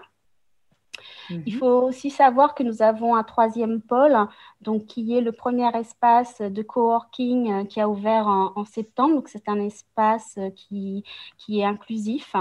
Donc, euh, et c'est le premier en France. Donc, non seulement il est accessible, mais il est aussi adapté aux personnes handicapées. Donc, cet espace de coworking donc, se trouve à Cergy, au campus de Saint-Christophe. Euh, nous avons plusieurs euh, postes de travail hein, et euh, ces postes de travail, donc, il y a des outils de compensation pour, pour les salariés handicapés. Donc, si une personne handicapée vient, dans cet espace, vient travailler dans cet espace de coworking, il faut savoir que l'entreprise, si bien évidemment la médecine du travail préconise le télétravail, pour ce salarié. Euh, l'entreprise peut bénéficier des aides AGFIP également pour pallier au financement euh, de cet espace de coworking pour le, salarié. D'accord. D'accord, euh, d'accord. Donc voilà, nous avons vraiment des outils de compensation. Nous travaillons avec des startups, nous travaillons avec des partenaires. nous sommes aussi, on va dire, un showroom d'outils parce que c'est des outils innovants euh, bien évidemment, euh, qui sont mis à, disposition euh, dans cet espace de coworking. et ça facilite vraiment le travail des travailleurs handicapés dans les entreprises. Donc, il y a beaucoup de, personnes qui travaillent à Paris. Et, mais qui vivent vers dans, dans, le, dans le 95. Et c'est vrai que le fait d'avoir un espace de coworking en plus adapté euh, c'est vraiment, euh, c'est vraiment très, très bien pour ces personnes-là. Et vous pouvez accueillir, enfin, le site peut accueillir combien de personnes, par exemple? Nous avons 23 postes de travail. Mhm. Et ces postes de travail, donc, ils sont pas tous identiques. Donc, ça dépend selon les pathologies et c'est aussi pour des personnes valides. Donc, du coup, il y a des endroits où ça va être des postes euh, normaux et il y a des endroits, enfin des postes qui vont être vraiment aménagés avec des outils bien spécifiques. Donc, euh, sachant que c'est vraiment dans un cadre euh, particulièrement euh, agréable. Donc, aujourd'hui, cet espace de coworking qui a, été, qui a ouvert en septembre, c'est vraiment un espace dédié vraiment à tout le monde. C'est vraiment inclusif. On parle inclusif, ce n'est pas que pour des personnes handicapées, c'est aussi pour des personnes valides, des chefs mhm. d'entreprise qui n'ont pas forcément de bureau ou euh, des salariés euh, qui travaillent éventuellement sur Paris, mais qui, qui, veulent travailler dans un espace de coworking et euh, qui, qui, est beaucoup plus agréable et aussi socialement parlant, c'est beaucoup plus intéressant. Mhm. il faut savoir que cet espace de coworking, il est vraiment adapté à tout ce qui est la crise sanitaire. Donc, on avait déjà plus ou moins anticiper euh, euh, la problématique avec les espaces, avec euh, l'hygiène. voilà, donc c'est vraiment mmh. un, espace très, très ouvert. D'accord, donc si j'ai bien compris, ce sont les différentes entreprises qui peuvent en fait profiter ou bénéficier de ces espaces pour travailler, alors qu'on soit euh, en situation de handicap ou non. Hein, non, tout à fait. Donc l'idée vraiment, c'est que ça soit inclusif et, euh, hmm. et, que tout le monde peut venir travailler dans de bonnes conditions. Euh, d'autant plus que voilà, c'est pour les personnes qui sont aveugles ou handicapées moteurs, c'est très très bien parce que nous avons vraiment des, des bureaux qui sont adaptés à, à ces, à ces pathologies-là. Euh, d'accord, d'accord. Et en dehors de Paris ou la région parisienne, vous, avez, vous êtes un petit peu connu ou commencez tout doucement euh?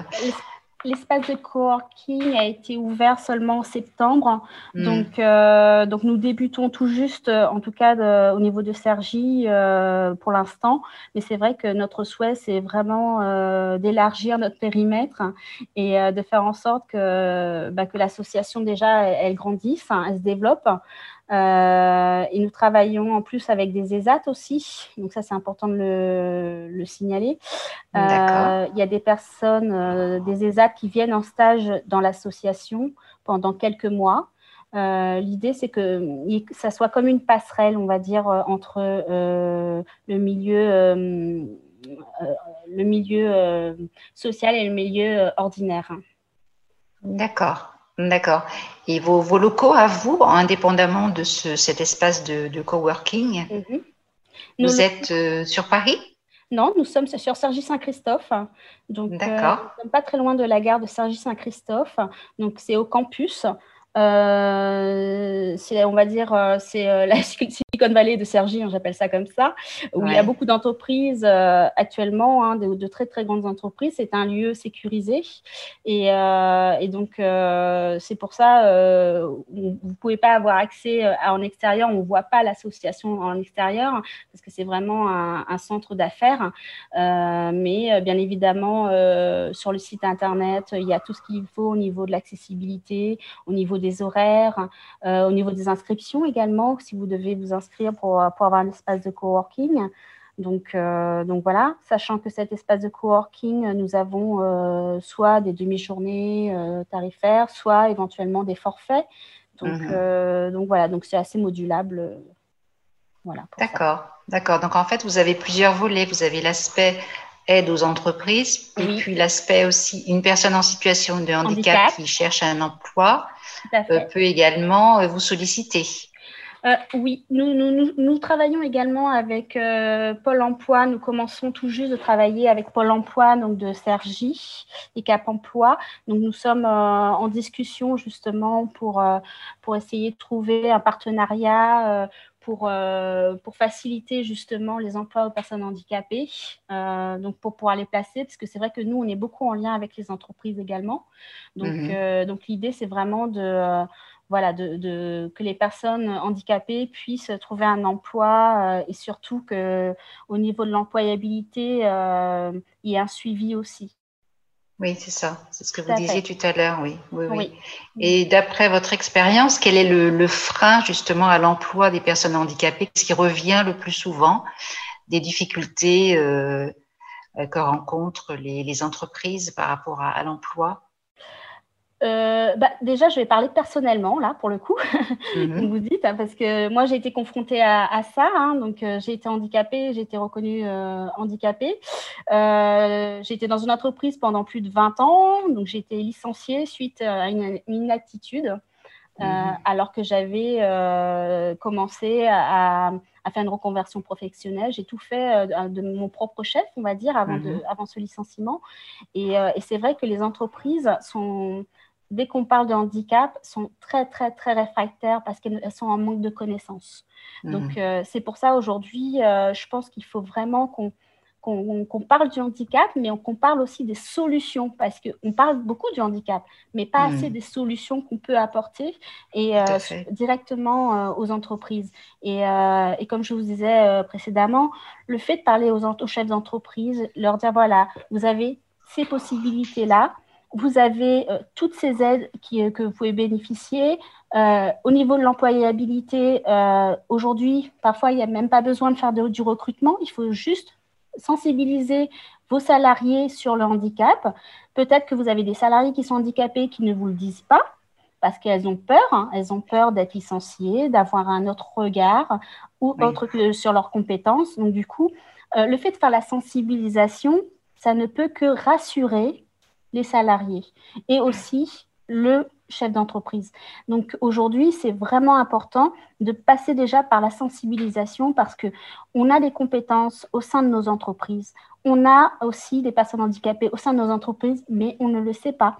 Et mhm. il y a aussi des personnes qui sont handicapées, mais qui n'osent pas faire les démarches nécessaires. Aussi, oui. Aussi. Mhm. Donc parce qu'elles ne connaissent pas. Euh, voilà. Aujourd'hui, nous, on ne peut pas aller vraiment à tout ça on peut vraiment accompagner les entreprises dans tout ce domaine, toute leur politique handicap, donc euh, en lien avec leur RSE. Donc euh, aujourd'hui, c'est euh, actif, vraiment, on se démène pour que les chefs d'entreprise prennent conscience qu'il y a des possibilités, qu'il y a forcément des compétences au sein de leur entreprise pour faire grandir ces personnes-là. Il faut vraiment les faire monter en compétences et leur donner des formations, mais voilà, ça passe par la communication, ça passe mmh. par la sensibilisation avant tout. Mhm. Je, rebondis ouais, sur, la, sur la sensibilisation. Euh, effectivement, moi, ça m'est déjà arrivé en, en sensi en entreprise de faire tout un topo sur le handicap invisible mm. et puis d'avoir parmi les gens qui étaient en train, parmi les salariés qui étaient sensibilisés, d'avoir une personne qui se déclare face à ses collègues en disant bah ouais, voyez, moi mm. euh, ça se voit pas, mais et les collègues étaient un peu genre waouh, ah bon? Voilà, mm. tout à fait, tout à fait, c'est exactement ça c'est aujourd'hui, il faut vraiment euh, rassurer. Je pense que déjà, dans un premier temps, il faut rassurer non, seulement le salarié, mais aussi le chef d'entreprise, parce que c'est vrai qu'une personne qui travaille, euh, elle a des compétences, et euh, comme vous disiez là à l'instant, du jour au lendemain, parce qu'on fait une sensi, bah, les personnes se disent Ah oui, effectivement, bah, je ne pensais pas du tout que, que tu avais une, une, reconnaissance handicap, ça ne se voit pas, et en plus, le mmh. travail est très, très bien fait. Enfin, voilà. Aujourd'hui, il faut vraiment plus rassurer et sensibiliser auprès des des, entreprises et des salariés. Et surtout des managers. Oui, mais c'est vrai que tout ça aussi, ça vient d'une culture où on cache le handicap. Le handicap, ça fait pas très très longtemps finalement que euh, voilà, on le montre mm. et que du coup, euh, on a toute cette euh, cette façon de faire qui, qui, fait que le handicap, fallait surtout pas le montrer quoi. Donc, on a encore tous ces tous ces relents de, de ce qui était fait avant et qui fait que euh, voilà, il y a une espèce de comment euh, les gens n'osent pas en fait. Donc il faut que ça change, mais ça, ça, ça, prend du temps. Ça prend du temps. Ça prend du temps, mais c'est surtout que nous avons tous, hein, on est un peu formatés, euh, quand on, pense handicap, on pense forcément chaise roulante. C'est voilà, c'est un fauteuil roulant. Euh, mm. Je crois qu'on est vraiment formaté à ça, alors que c'est pas que ça. Donc euh, il y, y, a vraiment une palette de pathologies euh, que voilà que je ne vais pas vous dire maintenant, mais c'est vrai qu'aujourd'hui un handicap parfois il n'y a, pas forcément besoin de, d'outils particuliers. Hein. C'est, euh, il suffit juste peut-être de mettre un siège adapté, un siège euh, ergonomique, ou mhm. éventuellement juste faire un peu plus attention pour que la pathologie n'évolue pas. Enfin voilà, c'est, pas forcément. Euh, et, c'est vrai que je pense que les chefs d'entreprise ont cette image que voilà, on est handicapé, donc on ne peut rien faire parce qu'on ne peut pas bouger nos bras, etc. C'est pas vrai. Oui, c'est ça. Même une personne handicapée moteur, même si elle n'a pas de bras, elle peut travailler, même si elle n'a pas de jambes, elle peut travailler. Nous avons les outils nécessaires euh, pour, pallier à ces, euh, ces problématiques. Donc, c'est pas du tout. Euh, c'est tant qu'on a un outil de compensation, on peut tout faire. Mhm. Alors, du coup, si l'on veut vous trouver, on fait comment? Vous avez un site internet? Tout à fait. Nous avons le site actif.fr. Donc, je vous invite à aller sur notre site. Mhm. Et, euh, et, du coup, euh, vous pouvez voir, vous avez la partie associative, associative avec justement les euh, active workers pour les personnes handicapées qu'on peut suivre, hein, qu'on peut accompagner. Et nous avons la mhm. partie espace de coworking euh, où on peut venir euh, s'inscrire pour venir travailler dans cet espace de coworking. Et nous avons également euh, donc la partie RSH by Actif pour accompagner les entreprises dans leur politique handicap. Donc, donc voilà. Donc, sachant que nous mettons en place aussi des diagnostics hein, euh, pour, euh, pour les entreprises euh, pour pallier justement à 2024, donc, avec la nouvelle loi qui est passée en 2018. donc, ça, prend effet ça a pris effet au janvier 2020 mais nous avons jusqu'en 2024, nous, entreprises, hein, pour pallier à, à, toutes ces problématiques. D'accord. Voilà. D'accord. Très bien. Eh bien, merci Julie euh, de cette présentation. Voilà, pour, euh, pour nos auditeurs euh, qui n'hésiteront pas à aller voir votre site s'ils sont intéressés. en vous souhaitant une bonne continuation. Merci. Et encore merci. Merci. Au revoir. Au revoir. Julie. Au revoir Julie. Et alors doit être rejoint par euh, Stéphane, mais il était là il y a deux secondes et il a disparu. Ah, le revoici. C'est un appel téléphonique, c'est ça, Jérémy? Du tout, c'est Stéphane qui nous rejoint. D'accord. Prochain invité, donc. Voilà. Stéphane, mais il était là il y a deux secondes et il a disparu. Ah, le revoici. Je suis revenu, bonjour. Bonjour Stéphane. Alors, il faudrait que tu coupes la, diffusion de la radio, que tu gardes juste euh, le zoom, parce que sinon, il va y avoir euh, du son bizarre. En effet, ça aurait fait un écho.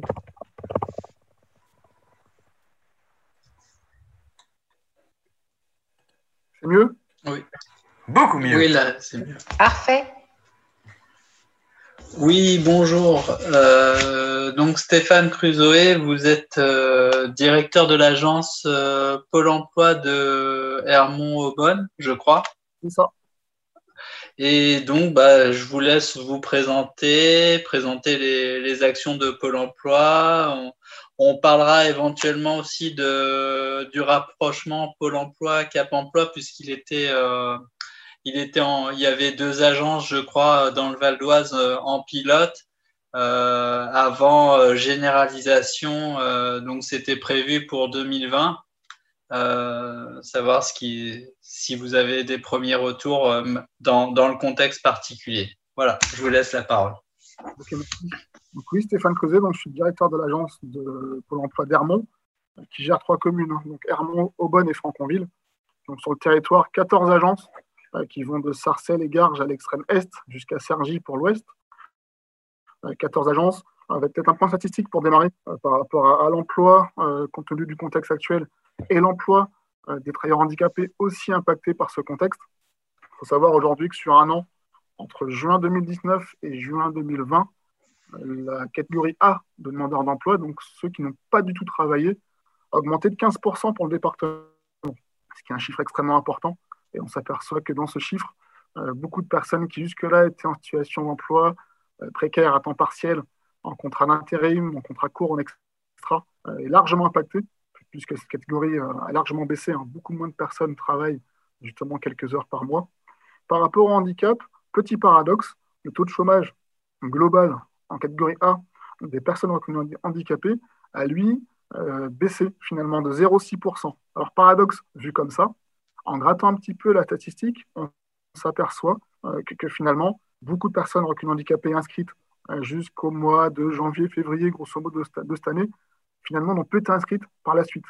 Euh, ce, qui fait, penser peut-être à un découragement, ce qui fait penser aussi au fait que plus l'emploi s'éloigne par rapport au contexte, ben, moins finalement l'envie, la motivation à vouloir aussi trouver, et puis aussi plus que vouloir, le pouvoir trouver aussi se complique ce qui fait que les inscriptions sont moins nombreuses encore pour les personnes qui travaillent handicapées, ce qui n'empêche pas que la précarité de leur situation par rapport à l'emploi est d'autant plus criante. Oui, ils n'ont pas, ils pas retrouvé un, emploi, ils, sont plus, ils sont juste sortis de, du, du, processus d'inscription. C'est exactement ça finalement. C'est-à-dire qu'on n'est pas du tout sur des reprise d'emploi, sur des retours en formation, rien. On est plutôt sur une, une fin d'inscription administrative qui ne se traduit pas pour autant par une sortie positive en fait. Donc là, ici, on a, un point d'alerte. Alors, qui confirme aussi, euh, finalement, sur le profil des personnes qui sont toujours inscrites. Euh, avec un handicap, on va aussi avoir des freins euh, par rapport à l'accès à l'emploi qu'on pourrait nous identifier par une qualification moindre qu'un public non handicapé. On peut identifier aussi par une durée d'inscription dans le temps beaucoup plus longue. Des demandeurs d'emploi de très longue durée, plus important encore qu'ailleurs chez les travailleurs handicapés. Et aussi par, finalement, une forme de, situation très largement subie, avec euh, moins d'accès à la formation, avec moins d'accès euh, à tout ce qui en vaut prestations aussi spécifiques à Pôle emploi, euh, d'où derrière, bah, finalement, l'idée des pouvoirs publics aussi de rapprocher les services et de faire en sorte qu'on ait plus du tout X guichets qui parlent de l'emploi aux travailleurs handicapés, mais plutôt un, un lieu d'accueil unique via ce rapprochement Cap emploi Pôle emploi. Oui, c'était l'état d'esprit parce que c'est vrai que euh, quand on s'intéresse un petit peu à l'accompagnement des, travailleurs en situation de handicap, il y a un foisonnement, il y a, beaucoup d'initiatives qui sont prises et beaucoup de dispositifs qui existent en, France. Mais je vous avoue que par moments, c'est difficilement euh, lisible entre Pôle emploi, Cap emploi. Vous avez aussi des structures euh, qui existent, KEOPS, euh, donc, par exemple, une personne qui, qui, recherche un emploi, soit qui est euh, en recherche d'un CDI ou avec un projet de création d'emploi, euh, quel dispositif elle peut évoquer avec un conseiller Pôle emploi? C'est vrai qu'aujourd'hui, comme vous le disiez Thierry, jusqu'à jusqu'à un passé très, très proche, aujourd'hui l'inscription à Pôle emploi relevait beaucoup de l'acte administratif un petit peu obligatoire qui après déclenchait d'autres orientations vers Cap Emploi par exemple, vers d'autres structures aussi qui accompagnent la recherche d'emploi pour les travailleurs handicapés. Aujourd'hui, ce qui va se passer par rapport à ce rapprochement Cap Emploi Pôle emploi, euh, c'est que dans les mêmes locaux, on va abriter, euh, chacune des agences va abriter un conseiller Cap Emploi, euh, qui ne sera plus dans des locaux Cap Emploi purement, mais vraiment dans les locaux de Pôle emploi, où le suivi pourra se faire, donc avec l'accès à la fois à l'offre de service de Pôle emploi et celle de Cap Emploi. Dans le même temps, dès l'inscription aujourd'hui d'un travailleur handicapé, on va travailler sur ce qu'on appelle un pré-diagnostic, qui va chercher à, voir, à nous faire voir finalement de quel suivi aura besoin la personne qui va s'inscrire. Est-ce qu'il y aura besoin d'un suivi euh, pour s'adapter, pour adapter finalement le, poste de travail, faire comprendre qu'on peut travailler sur l'aspect adaptation au poste, ou est-ce qu'on va plutôt travailler sur l'accès à la qualification, l'accès à la prestation, aux outils de recherche d'emploi? Et là, selon l'axe identifié, Cap emploi ou Pôle emploi, un conseiller va suivre le, travailleur. L'avantage de tout ça, c'est que la mobilisation des aides, je pense à l'AGFIP par exemple, va s'en retrouver facilitée. Aujourd'hui, pour faire un dossier de financement de formation AGFIP par exemple, euh, on va passer par un premier conseiller cap emploi qui ne sera pas forcément sensibilisé à la notion du handicap, donc qui pourrait faire que le dossier pourrait traîner en longueur. Euh, puis on va renvoyer la, entre guillemets, la balle à, Cap Emploi pour que son expertise à Cap Emploi soit davantage mobilisée. Entre deux, dans les canaux de circulation de l'info et du transfert éventuel de dossier, on n'est pas à l'abri encore de couac, et en tout cas de temps qui va se rajouter au processus. Donc à la fin, on décourage pour beaucoup le public on, fait que l'usager euh, handicapé finalement ne croit plus à l'institution et voit son projet s'éloigner de, jour en jour. Aujourd'hui, le fait de passer par une entrée unique facilite à la fois le, gain d'expertise des conseillers qui vont travailler sur le handicap et dans le même temps la fluidité dans la, saisie, finalement, dans la saisine des, euh, différentes structures type AGFI.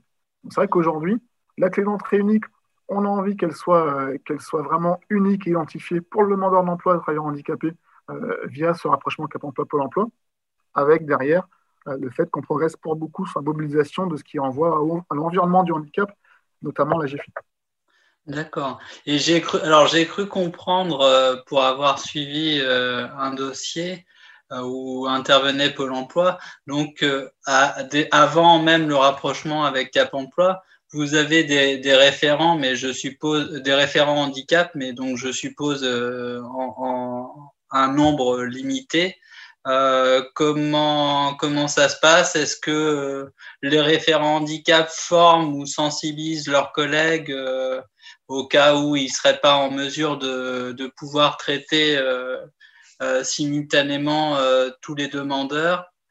Comment ça se passait déjà avant le rapprochement Cap Emploi quand un travailleur handicapé se présentait à Pôle Emploi? Jusqu'ici, on avait effectivement dans chaque agence un référent handicap.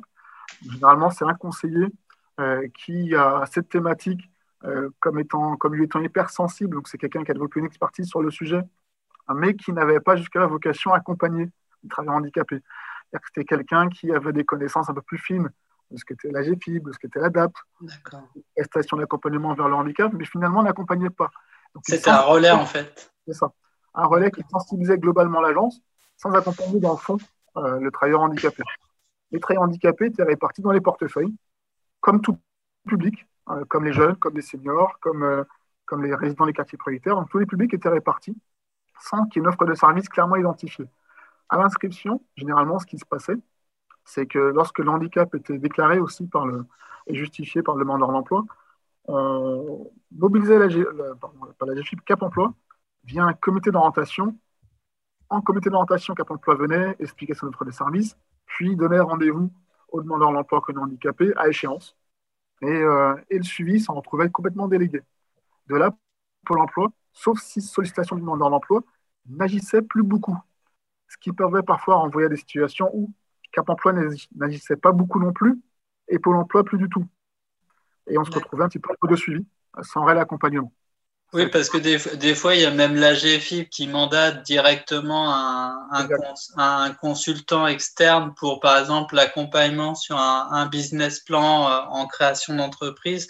Et c'est vrai qu'on arrive à bon, je vais peut-être avoir une image un peu crue, mais un jeu à trois où en définitive, le perdant dans l'histoire, c'est la personne qui est censée être accompagnée.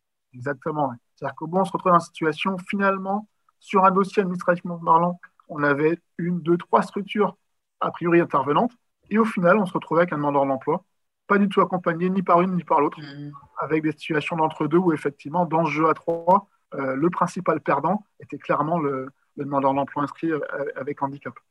Aujourd'hui, ce qui se passe, on a complètement changé la, façon de travailler sur le sujet. Je vais prendre l'exemple de, l'agence d'Hermont, mais ça peut être un exemple qui s'assimile à d'autres agences.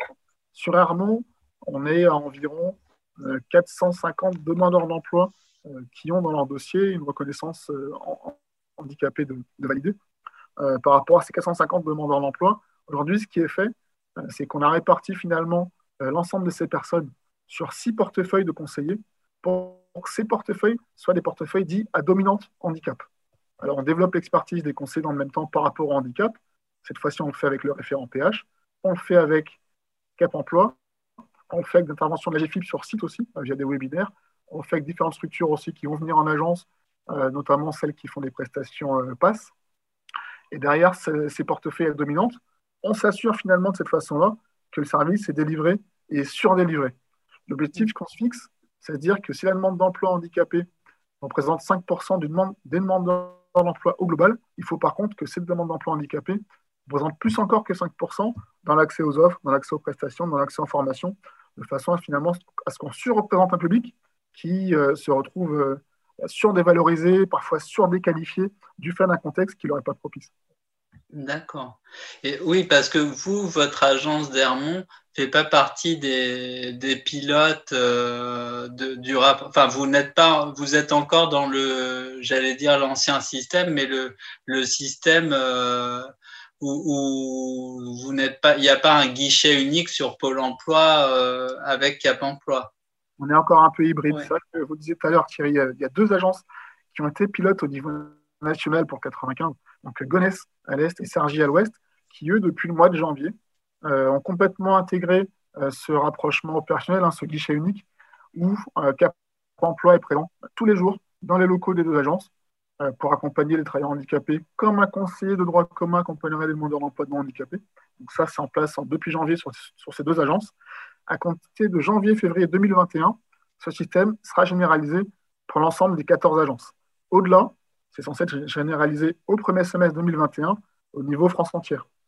Aujourd'hui, sur Armand, nous, on est sur un système un peu entre les deux, puisque Cap Emploi est présent les mardis et mercredis euh, sur l'agence.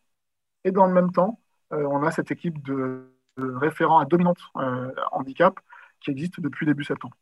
Donc, malgré le, contexte particulier et donc probablement un, manque de recul, on, continue à avancer. Euh, c'est, on, est dans un pays quand même très particulier où on a une élite euh, qui, qui, qui, s'adapte difficilement au, contexte particulier. C'est vrai qu'on continue. Alors, sur l'identification finalement de deux grands publics, hein. c'est vrai qu'aujourd'hui, on a. J'utilise le mot discrimination, même s'il n'est pas complètement adapté, ni juridiquement parlant, ni dans les, dans les pratiques mais on est amené finalement à favoriser euh, deux types de populations par rapport à l'accès aux droits, aux services, aux prestations, aux formations, etc. Ça va être les jeunes d'un côté et le public handicapé de l'autre. Parce qu'on s'aperçoit qu'au niveau statistique, on est euh, sur deux publics euh, qui sont les sous-représentés par rapport à leur poids dans l'accès à l'emploi, dans l'accès à la formation. Donc c'est vraiment deux publics qu'on identifie comme cible et qu'on surveille statistiquement parlant pour voir si on arrive à équilibrer un petit peu leur poids dans la globalité euh, de leur poids dans l'accès euh, dans l'accès à l'emploi. Et alors, on l'avait évoqué avec, euh, avec Pierre Simonet de, de l'association Solidarité Nouvelle face au chômage. la, question en fait du, du chômage de, longue durée, puisque en définitive c'est souvent malheureusement une caractéristique pour les travailleurs en, situation de handicap. Est-ce qu'au niveau de, votre, agence ou au niveau régional, vous avez engagé au niveau de Pôle emploi une réflexion sur l'accompagnement et sur le, les problématiques de coaching, de confiance en soi des, personnes qui se, qui se sont retrouvées en fait dans une longue période euh, sans emploi avec un phénomène de découragement. Euh? Effectivement, hein, on partage correctement d'un point de vue statistique. Euh, je, je, prends mon agence. Aujourd'hui, on a 60% de la demande d'emploi handicapée qui est inscrit au chômage depuis plus d'un an au moins. Donc 60%. C'est le cas que pour, que pour, je pèse mes mots, que pour 40% du public non handicapé. Donc on voit qu'on a un handicap qui se cumule ou qui crée une situation de, chômage de longue durée. Alors, ce qui se passe aujourd'hui par rapport à, notamment ce, phénomène de chômage de longue durée, hein, qui s'amplifie encore avec ce contexte, qui s'amplifie doublement du fait, tout à l'heure, je disais que du public disparaissait aussi des radars administratifs du fait d'un découragement, d'une démotivation euh, euh, potentielle par rapport à l'accès à l'emploi. Ce qui se passe aujourd'hui, c'est qu'on va chercher finalement à pas stigmatiser le public par rapport à un service, mais peut-être spécifier euh, des prestations, par exemple, en lien avec, avec le handicap. Un exemple de prestation qu'on cherche à spécifier, une prestation qui s'appelle valoriser son image professionnelle, VSI pour, pour notre jargon à nous. Donc c'est une prestation qui va durer une semaine. L'objectif est de redonner confiance et de finalement reprendre un petit peu euh, en main sa communication, ses outils, globalement l'image que l'on véhicule à travers une candidature ou à travers un, à travers un profil, euh, pour pouvoir avancer avec euh, chacun ses, ses atouts expliquer un petit peu qui on est par rapport à l'entreprise. Ça, c'est doublé d'autres choses. C'est doublé prochainement d'un plan d'action au niveau entreprise, cette fois-ci de Pôle emploi, où les conseillers de notre entreprise vont sortir, lorsque le contexte le permettra, bien entendu, pour rencontrer l'entreprise et pour sensibiliser davantage euh, au handicap, sensibiliser aussi à ce qui existe en termes d'adaptation d'aide au poste, aussi d'avantages financiers éventuels aussi mobilisables lorsque l'embauche d'handicapés peut se faire en entreprise. Ça, c'est aussi pour à la fois accompagner, mais de l'autre côté, euh, pouvoir proposer aussi des actions euh, très concrètes et très offres d'emploi finalement public qu'on va accompagner. Je vous remercie. Ben, alors, je ne sais pas, est-ce qu'il y a des questions euh, par chat ou? Apparemment pas, sinon on ne les aurait vus arriver. Et puis on n'a pas d'auditeur en ligne particulier non plus. Mais nous, on a peut-être des questions. Bah oui, je pense. Annie? Oui, oui, oui, oui, oui. En fait, euh, euh, oui, je pensais aussi, enfin, je, pensais à la question qui a été déjà posée sur la longue durée. Et du coup, est-ce que finalement, euh, même après justement cette formation de confiance en soi, est-ce qu'on arrive vraiment à se remettre dans cette dynamique de travail? Alors, on, y arrive. Alors, les statistiques, alors elles sont, elles valent valent, hein. mais on arrive à, identifier que derrière une prestation de reprise en, de confiance en soi, alors tout n'est pas derrière le, fait des, actions de Pôle emploi, forcément moins, et on arrive finalement à, trouver environ entre 25% et un tiers du public qui participe à une prestation de ce type-là, qui retrouve un emploi dans les six mois qui suivent. Mmh. c'est vraiment intéressant. On l'a eu. Alors moi, je l'avais eu ça sur notre public c'était sur le public euh, résident des quartiers prioritaires, quand j'étais sur les on observait ce phénomène. Puisque derrière cette prestation, finalement, on recrée une forme de réseau, on crée une forme de mm. socialisation finalement qu'on perd parfois en étant dans son chômage de longue durée. Et ça, ça permet de, renouer un petit peu avec la communication, de, renouer aussi avec euh, le fait de, bah, le matin, de reprendre un calendrier, un agenda, des horaires, des échéances. Et ça remet finalement en position de retravailler. Mmh. Ça, ça remet aussi en, situation de, se remettre en charge d'emploi. Nous, ce qu'on essaie de faire par rapport à ces portefeuilles à dominante, à, dominante c'est pas de faire de one-shot. On a souvent eu des plans d'action où il s'agissait euh, sur un temps bien déterminé euh, de proposer une action à un public, et puis on s'arrêtait à ça, il n'y avait pas de suivi derrière, pas de reprise, de réévaluation, de questionnement. Là, ce qu'on essaie de faire, c'est d'inscrire dans le temps tout ça dans des parcours où on va pouvoir euh, évaluer, mesurer, et puis aussi faire comprendre que bah, que le guichet emploi, lui, est, ouvert et accessible. Euh, et, on essaie de rendre plus intéressant aussi l'avenue du emploi handicapé sur les agences euh, pour, pour présenter ces nouveaux services. Mhm. Tout à fait. Et quand vous proposez un emploi, euh, quand y a un employeur cherche euh, une personne parce qu'il a besoin de, euh, de quelqu'un, est-ce que justement vous mettez bien en avant les compétences de la personne et après le handicap ou est-ce que d'emblée bah, vous annoncez la couleur en disant attention cette personne est en situation de handicap Comment ça se passe exactement? Et on part, des, on part des compétences. Oui, tout à fait. on peut avoir de logique. Sur un plan de promotion de profil, purement, on part des compétences. D'accord.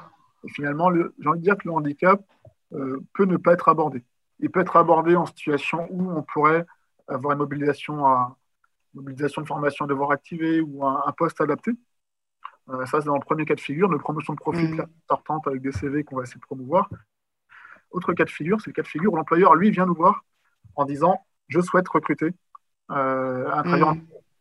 Là, la posture est complètement différente dans le sens où on va ben là, faire notre sourcing en relation avec cette recherche de handicapé. Et là où, effectivement, le handicap sera. Euh, finalement un des, euh, des critères de recherche. Mm. On, peut l'avoir, on l'a généralement pour les grosses structures, hein. Celles qui ont une politique relativement développée, ou parfois sur des plus petites qui, elles, ont déjà euh, une expérience de recrutement réussi sur le handicap et qui mm. veulent en sachant euh, quels avantages peuvent être tirés, pas que financiers, mais d'un point de vue motivation et soin d'intégration de la personne qui va être embauchée. Oui, oui, après, ça peut être effectivement une démarche de, de, de l'employé, de l'employeur, qui du coup euh, euh, trouve aussi que le, avoir une personne en situation de handicap dans, dans son entreprise a des, des effets autres. Exactement. D'accord. J'aurais une question à propos de la. C'est un, sujet qui, euh, qui paraît has-been par rapport à Jacques Chirac, qu'on avait parlé il y a très longtemps, et que le monde a changé depuis. Mais, euh, mais quand je suis rentré à l'APF, je m'occupais d'un espace public numérique euh, qui était axé euh, personnes aux situations de, handicap. Et, et, en fait, je me suis retrouvé avec un, public assez varié et assez nombreux finalement, qui se retrouvait souvent, le cas typique, c'est quelqu'un qui se retrouvait en situation de handicap après un accident. Et du coup, pour revenir au travail, adapter un nouveau travail, c'était pas simple. Et il y avait un gros manque au niveau de, euh, bah, de les outils numériques et tout ça. Et moi, je faisais pas mal ces choses-là. Et je voulais savoir si Pôle emploi continuait un peu dans cette direction. On continue largement sur cette direction-là. C'est vrai que pas seulement aussi pour le public handicapé, mais là, on voit encore davantage depuis, le, depuis ce, Covid et ces confinements, sorties de confinement et, ainsi de suite. On voit que dans les agences, euh, on a un public aujourd'hui qui vient, se déplace, par rapport à ce frein numérique. Alors, double frein parfois par rapport à la compétence à utiliser, et puis parfois aussi par rapport au, fait de ne pas être équipé à la maison. Donc, on a ce public euh, qui vient dans les agences, et nous, on poursuit à développer un peu l'approche du numérique. Alors, on poursuit en interne avec nos postes informatiques, notre équipement qu'on met à disposition. Alors, à ce sujet-là, c'était largement renouvelé. Et c'est vrai qu'en l'espace de 5, 6 ans, on a quand même bénéficié d'un matériel qui est plus que c'était avant. On a des choses qui sont relativement de bonne qualité. On poursuit en externe aussi en signant des, partenariats locaux. Alors, en, local, moi, sur Armand, j'ai signé un partenariat avec euh, l'association Clé, donc euh, Compter, Lire, Écrire, qui accompagne sur le volet alphabétisation, mais aussi sur le volet numérique, qui vient en agence faire des, faire des permanences et qui euh, reçoit aussi sur ses locaux au chêne à Hermont.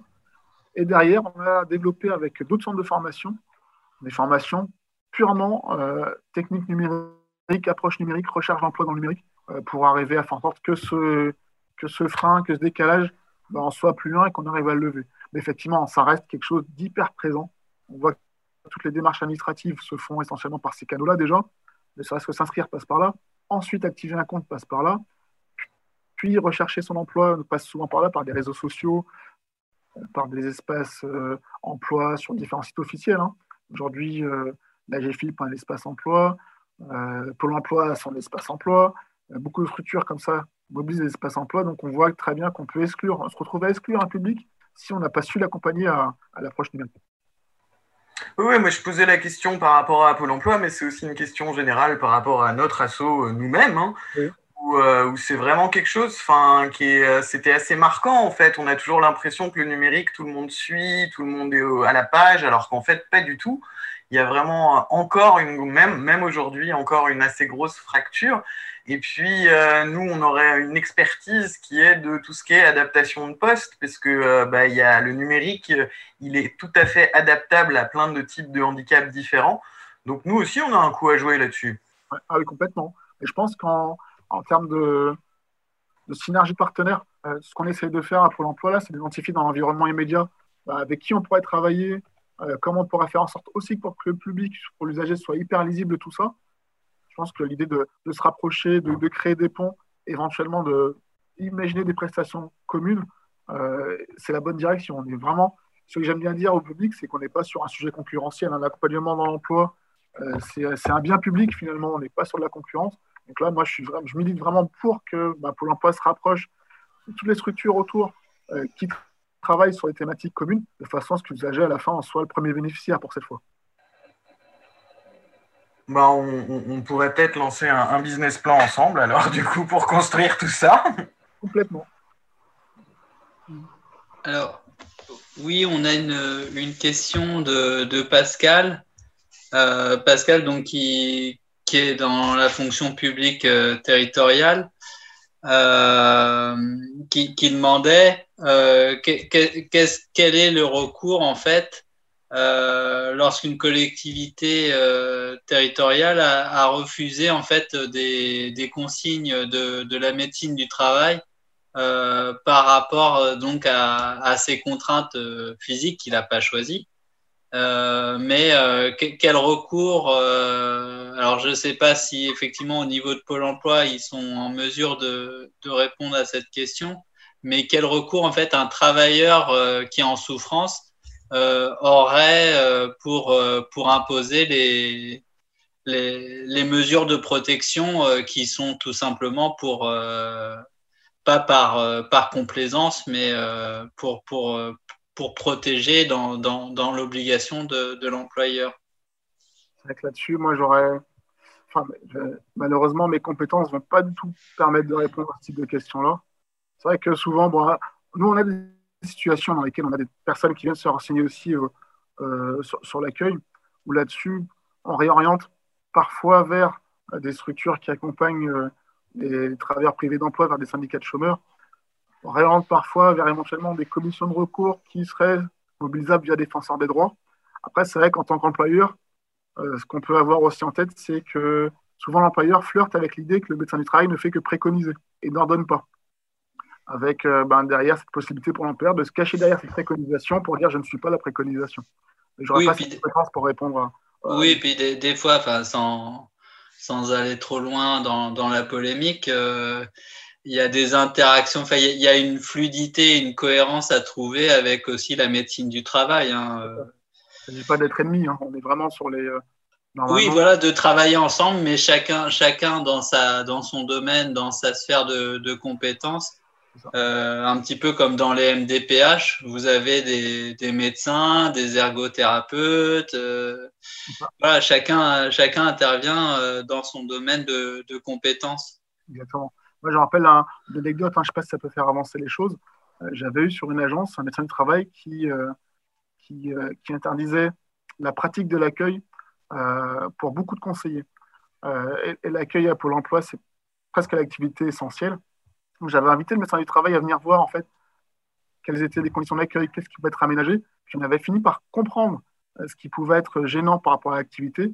On avait pu aménager quelque chose qui permettait de ne plus avoir cette interdiction d'activité finalement. Oui, c'est vrai qu'en France, on a l'impression que réfléchir, c'est pour certains euh, considéré comme une maladie. C'est ça, voilà. réfléchir ensemble. Oui, c'est.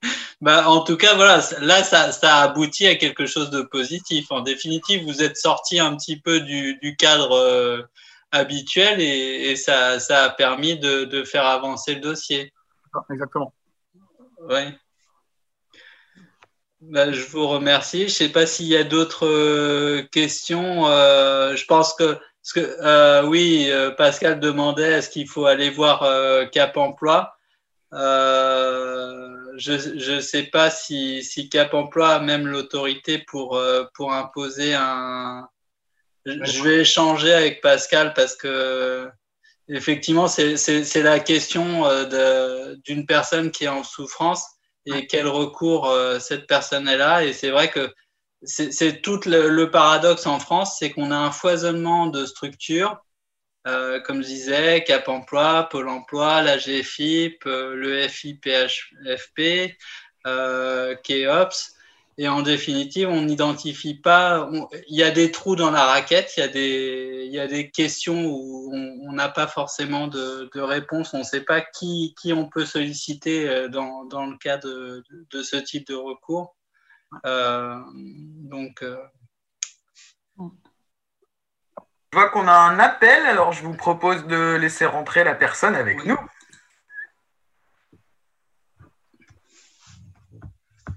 Allô? Oui. Bonjour. Euh, bonjour. Euh, Oui. Voilà, j'ai réussi à m'isoler. Bienvenue. super. Super. Donc, euh, eh bien, écoute, si tu veux nous, poser des questions ou bien proposer ton témoignage, nous t'écoutons. Oui, alors bonjour. J'avais des, des, questions par rapport à du coup le Stéphane Clusoé qui est toujours là? Oui, je suis là. Oui. Voilà.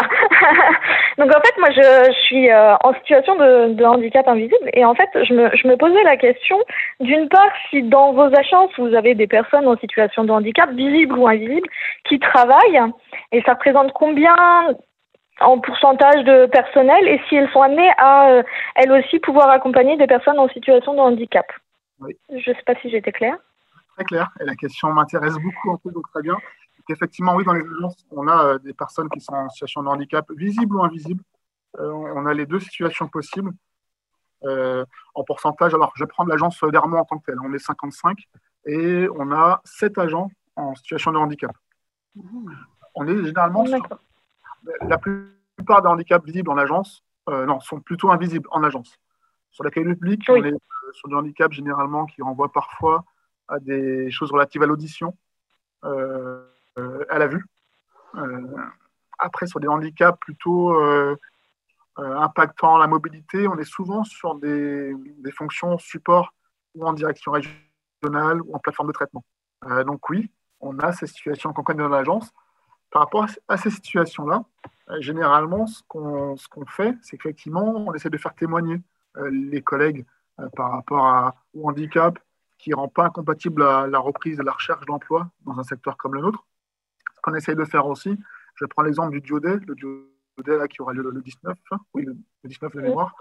Euh, l'accompagnant du Diodet euh, sera aussi une des concernés de l'agence qui est reconnue travailleur handicapé. Mais ça, on ne va pas le dire tout de suite à la personne qu'on l'accompagne, on le dira à la fin. Aussi pour montrer que ben, euh, des choses sont, complètement possibles et qu'un handicap n'exclut pas une reprise d'emploi, par exemple sur un pôle emploi. C'est c'est chouette, euh, c'est intéressant.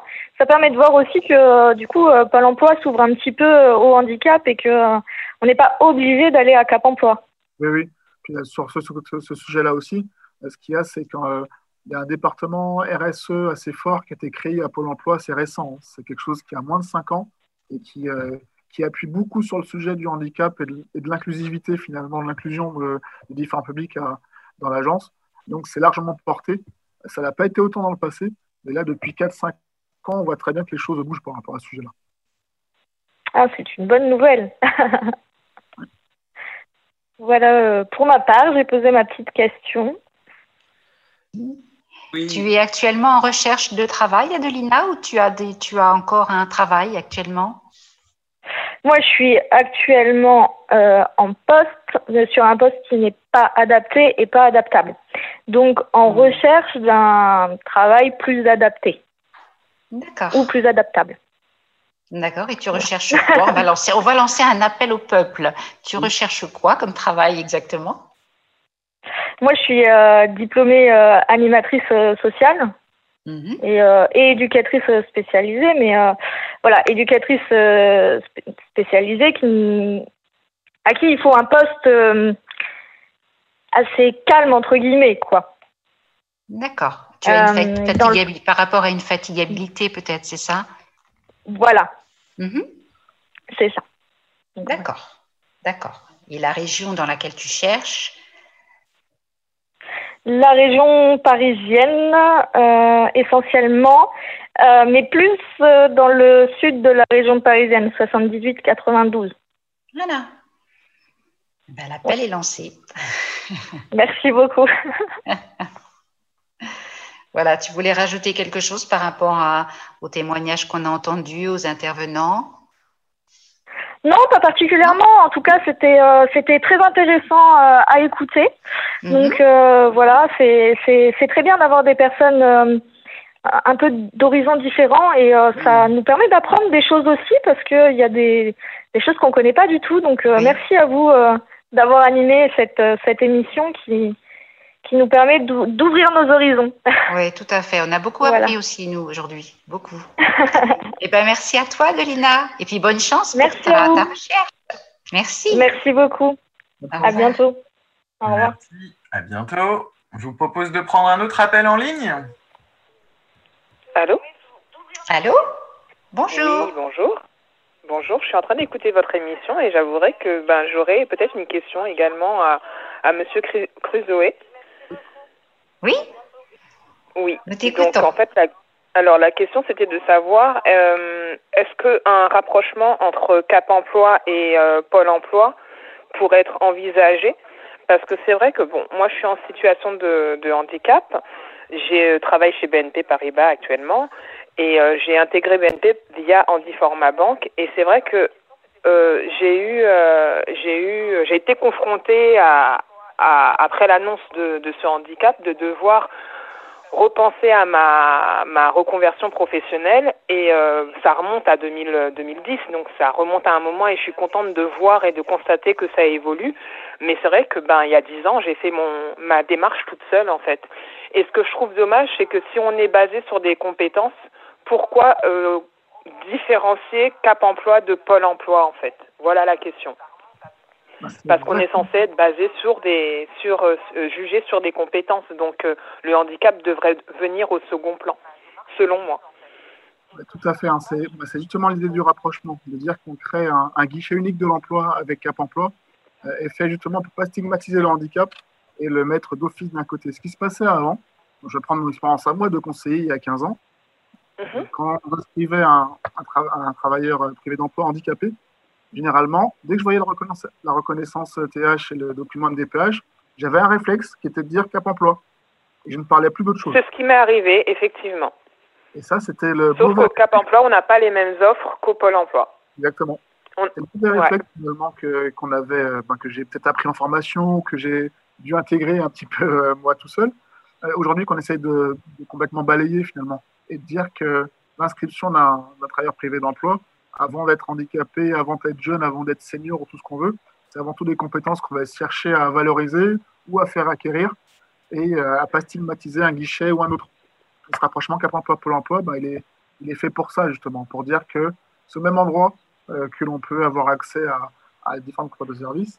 Et c'est aussi euh, via cet endroit-là qu'on pourra ben, mutualiser les connaissances. Cap Emploi, nous, on pourra l'avoir. Qu'à Pôle Emploi, Cap Emploi pourra l'avoir, on sera au même endroit. Et puis derrière aussi, tout ce qui renvoie au, au financement, par exemple. Je prends un truc sur les oui formations. c'est vrai C'était toute une usine à gaz aussi pour se faire financer une formation cofinancée à GFIP, parce qu'il fallait qu'il y ait d'abord la GFIP demandait à Pôle emploi de signer, et Pôle emploi demandait à la GFIP de signer. Donc à la fin, personne C'est signait. c'est exactement ce qui m'est arrivé. Donc, euh, donc non, mais c'est vrai qu'il y a, il y a vraiment un travail à faire sur les mentalités à ce niveau-là, parce que euh, et encore plus quand le handicap est non visible. C'est vrai que la personne avant a posé une question qui était pertinente. J'ai la chance, j'ai bien la chance d'avoir un, handicap pas visible, qui nécessite pas spécialement d'aménagement de poste pour le moment, parce que ça, ça, ça peut évoluer pour le moment. Et euh, c'est vrai que c'est toujours euh, un plus, mais ça peut être aussi un inconvénient dans la relation prof- professionnelle avec les collègues par la suite, parce que ben, quand on n'a pas ce handicap visible, on doit justifier en permanence les éventuels aménagements euh, qu'on pourrait solliciter en termes de temps de travail, en termes de d'outillage euh, et, tout ce qui en suit. Et euh, c'est vrai qu'aujourd'hui, dans mon entourage, je prône énormément, parce que j'ai pris du temps à accepter le handicap, j'ai pris du temps à le mettre sur un CV dans mes démarches d'emploi, j'ai pris du temps à l'évoquer naturellement au travail, parce que, euh, parce que bah, j'avais l'impression que c'était pénalisant et que c'était c'était un fardeau que je me faisais porter que je faisais porter aux autres également, mes, mes collègues de travail. Donc, euh, donc la, la, la, communication, elle doit se faire dans tous les sens. Je pense que c'est au niveau du salarié qui a le handicap de, de dire qu'on peut faire des choses, parce que j'ai beaucoup évolué entre le moment où j'ai été, euh, comment dire, reconnu travailleur handicapé, de formation encore là en ce moment, et j'ai envie de d'en faire d'autres. Et toutes ces formations-là, j'ai pu y, y accéder grâce à quoi? Grâce à ce statut RQTH quelque part. Donc c'est dommage de se mettre des barrières et et c'était le message que je voulais, voulais dire, parce que ben, si on ne discute pas, si on ne parle pas du handicap, malheureusement, euh, on, a, on se ferme des portes. Mmh. Voilà. Eh merci infiniment de ce témoignage. On n'avait pas eu ton prénom Fabienne. Fabienne. Voilà, c'était très très intéressant d'avoir comme ça un témoignage ben, de, de, de, la vie, de la vraie vie, hein, de ce que mhm. tu as pu vivre euh, et finalement bah, de, aussi de terminer sur une note positive. Parce que effectivement euh, quand on a un, un, handicap euh, voilà bah, ça, on peut quand même faire une carrière et puis bah, voilà et progresser aussi dans son poste. Voilà c'est possible aussi hein mais ça n'a été possible qu'à partir du moment où j'ai fait savoir à mon employeur que j'avais cette reconnaissance. Et souvent, on a toujours dans le peur d'être mis au placard, justement, et de ne pas pouvoir évoluer, comme le disaient les, les autres euh, au départ. Euh, on n'en parle pas. Et moi personnellement c'est ce qui m'a permis de d'évoluer et qui me continue de me qui continue de me permettre d'évoluer. Donc euh, il faut communiquer dessus. Il faut pas avoir peur de de de, de, le, de, de le dire et de l'envisager en fait. Mmh. Oui, tout à fait. Voilà. Tout à fait. Très bien, très bien. Ben, C'était super beaucoup. enrichissant et ah. merci beaucoup. Merci à vous. Merci. Au revoir. Au revoir. Stéphane, as-tu des choses à ajouter? En dehors du, du fait que c'est toujours un plaisir finalement de témoigner sur euh, aussi ce qu'on fait euh, et, de, peut-être de dire aussi qu'il ne faut pas s'arrêter au, alors des deux côtés. Hein. Euh, je viens de dire, de côté de la barrière, pas que nous, on s'arrête euh, sur la thématique du handicap comme étant bloquant et forcément euh, propice à dire que l'emploi serait inatteignable. Et de l'autre côté aussi, il faut que le public bah, peut-être nous réaccorde une confiance qui a pu être, qui a pu être perdue par des mauvaises expériences, aussi par un contexte qui est très compliqué. J'ai envie de, vraiment de réappuyer sur le fait qu'on est au service du public, qu'on essaie de changer pour, pour faire évoluer ces pratiques-là aussi. moi, les critiques, je les prends, parce que la critique, elle permet aussi de voir parfois ce qui ne va pas. Moi, j'aurais une petite question sur le, le, lien. Euh, le lien, en fait, euh, enfin, c'est, flou, donc je suis très, euh, je suis très candide hein, par moment. le lien entre l'accompagnement de Pôle Emploi qui reçoit des offres et qui propose des offres en disant, ben là, vous pouvez prendre une personne en situation de handicap, ça change pas, c'est pareil, c'est la même chose.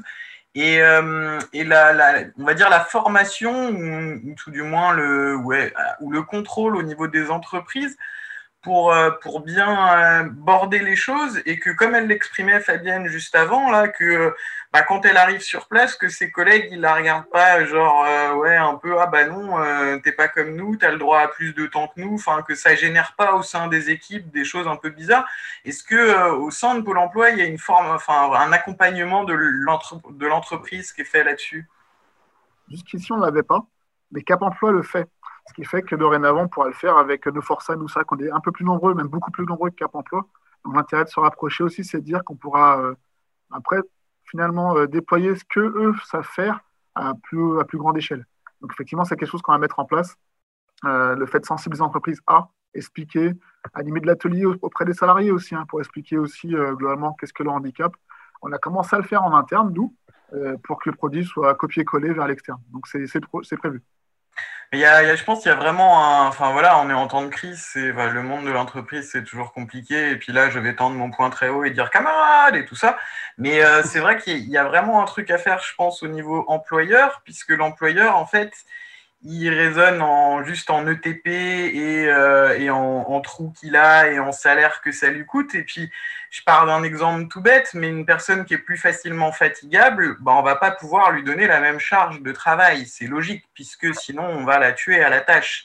Le truc, c'est ce que l'employeur il est sensibilisé avec le fait que c'est quand même pas mal finalement, d'avoir euh, euh, une mise en garde pour l'employeur et lui dire bah oui mais là euh, par rapport à tes ETP et à ton calcul si la charge de travail se retrouve sur les autres employés ils vont déborder eux aussi donc ça va pas le faire. Ah, ça c'est un calcul qu'on a, qu'on fait en interne aussi. Moi je l'avais eu ce calcul par rapport aux salariés de l'agence. C'est quelqu'un qui qui a un handicap faisant que ça la rend vulnérable par rapport au contexte donc elle est à 100% en télétravail il commence à avoir discussion des autres collègues qui, font les choses pas normales, etc. Et finalement, euh, j'ai fait un peu de compte analytique avec les collègues hein, pour voir un peu ce que la collègue faisait au sein de télétravail en termes de contribution à, la vie de l'agence et quelles charges ça évitait euh, aussi de redispatcher sur les autres. Et finalement, les choses ont été comprises un petit peu comme ça. Donc je me dis qu'auprès d'employeurs externes, il peut y avoir ce type de démarche-là qui peut être euh, mise en place. Tout à fait, oui, oui, parce que ça marche aussi, c'est ça, il faut que les collègues comprennent en fait, parce que des fois les collègues ils peuvent être un peu paumés et puis euh, euh, ils, ça, ça gamberge dans leur cerveau, puis ça crée de la jalousie, puis du machin, et c'est hyper dur pour l'autre personne qui est en face et du coup qui, a ses collègues qui la regardent pas bien, et il y a vraiment un boulot là-dessus. Hein. Exactement. Alors, je vois que Cory nous a rejoint. Oui, je vous aime. Ah, as-tu des questions, Cory? Euh, j'ai bien aimé, c'était sympa. Ah, d'accord.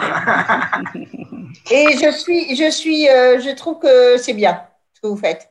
Voilà. Ah, ben ça nous encourage. Bah oui, c'est bien, C'est super. Voilà, c'était ça. Et puis, euh, je trouve que vous êtes de plus en plus assuré, c'est chouette quand même. Et vous allez faire, vous allez faire concurrence à France Inter. Demain, sans problème. Sans problème. Bon, je vous embrasse. Salut. Eh ben, merci, c'est gentil. Merci de ce petit coucou. Merci.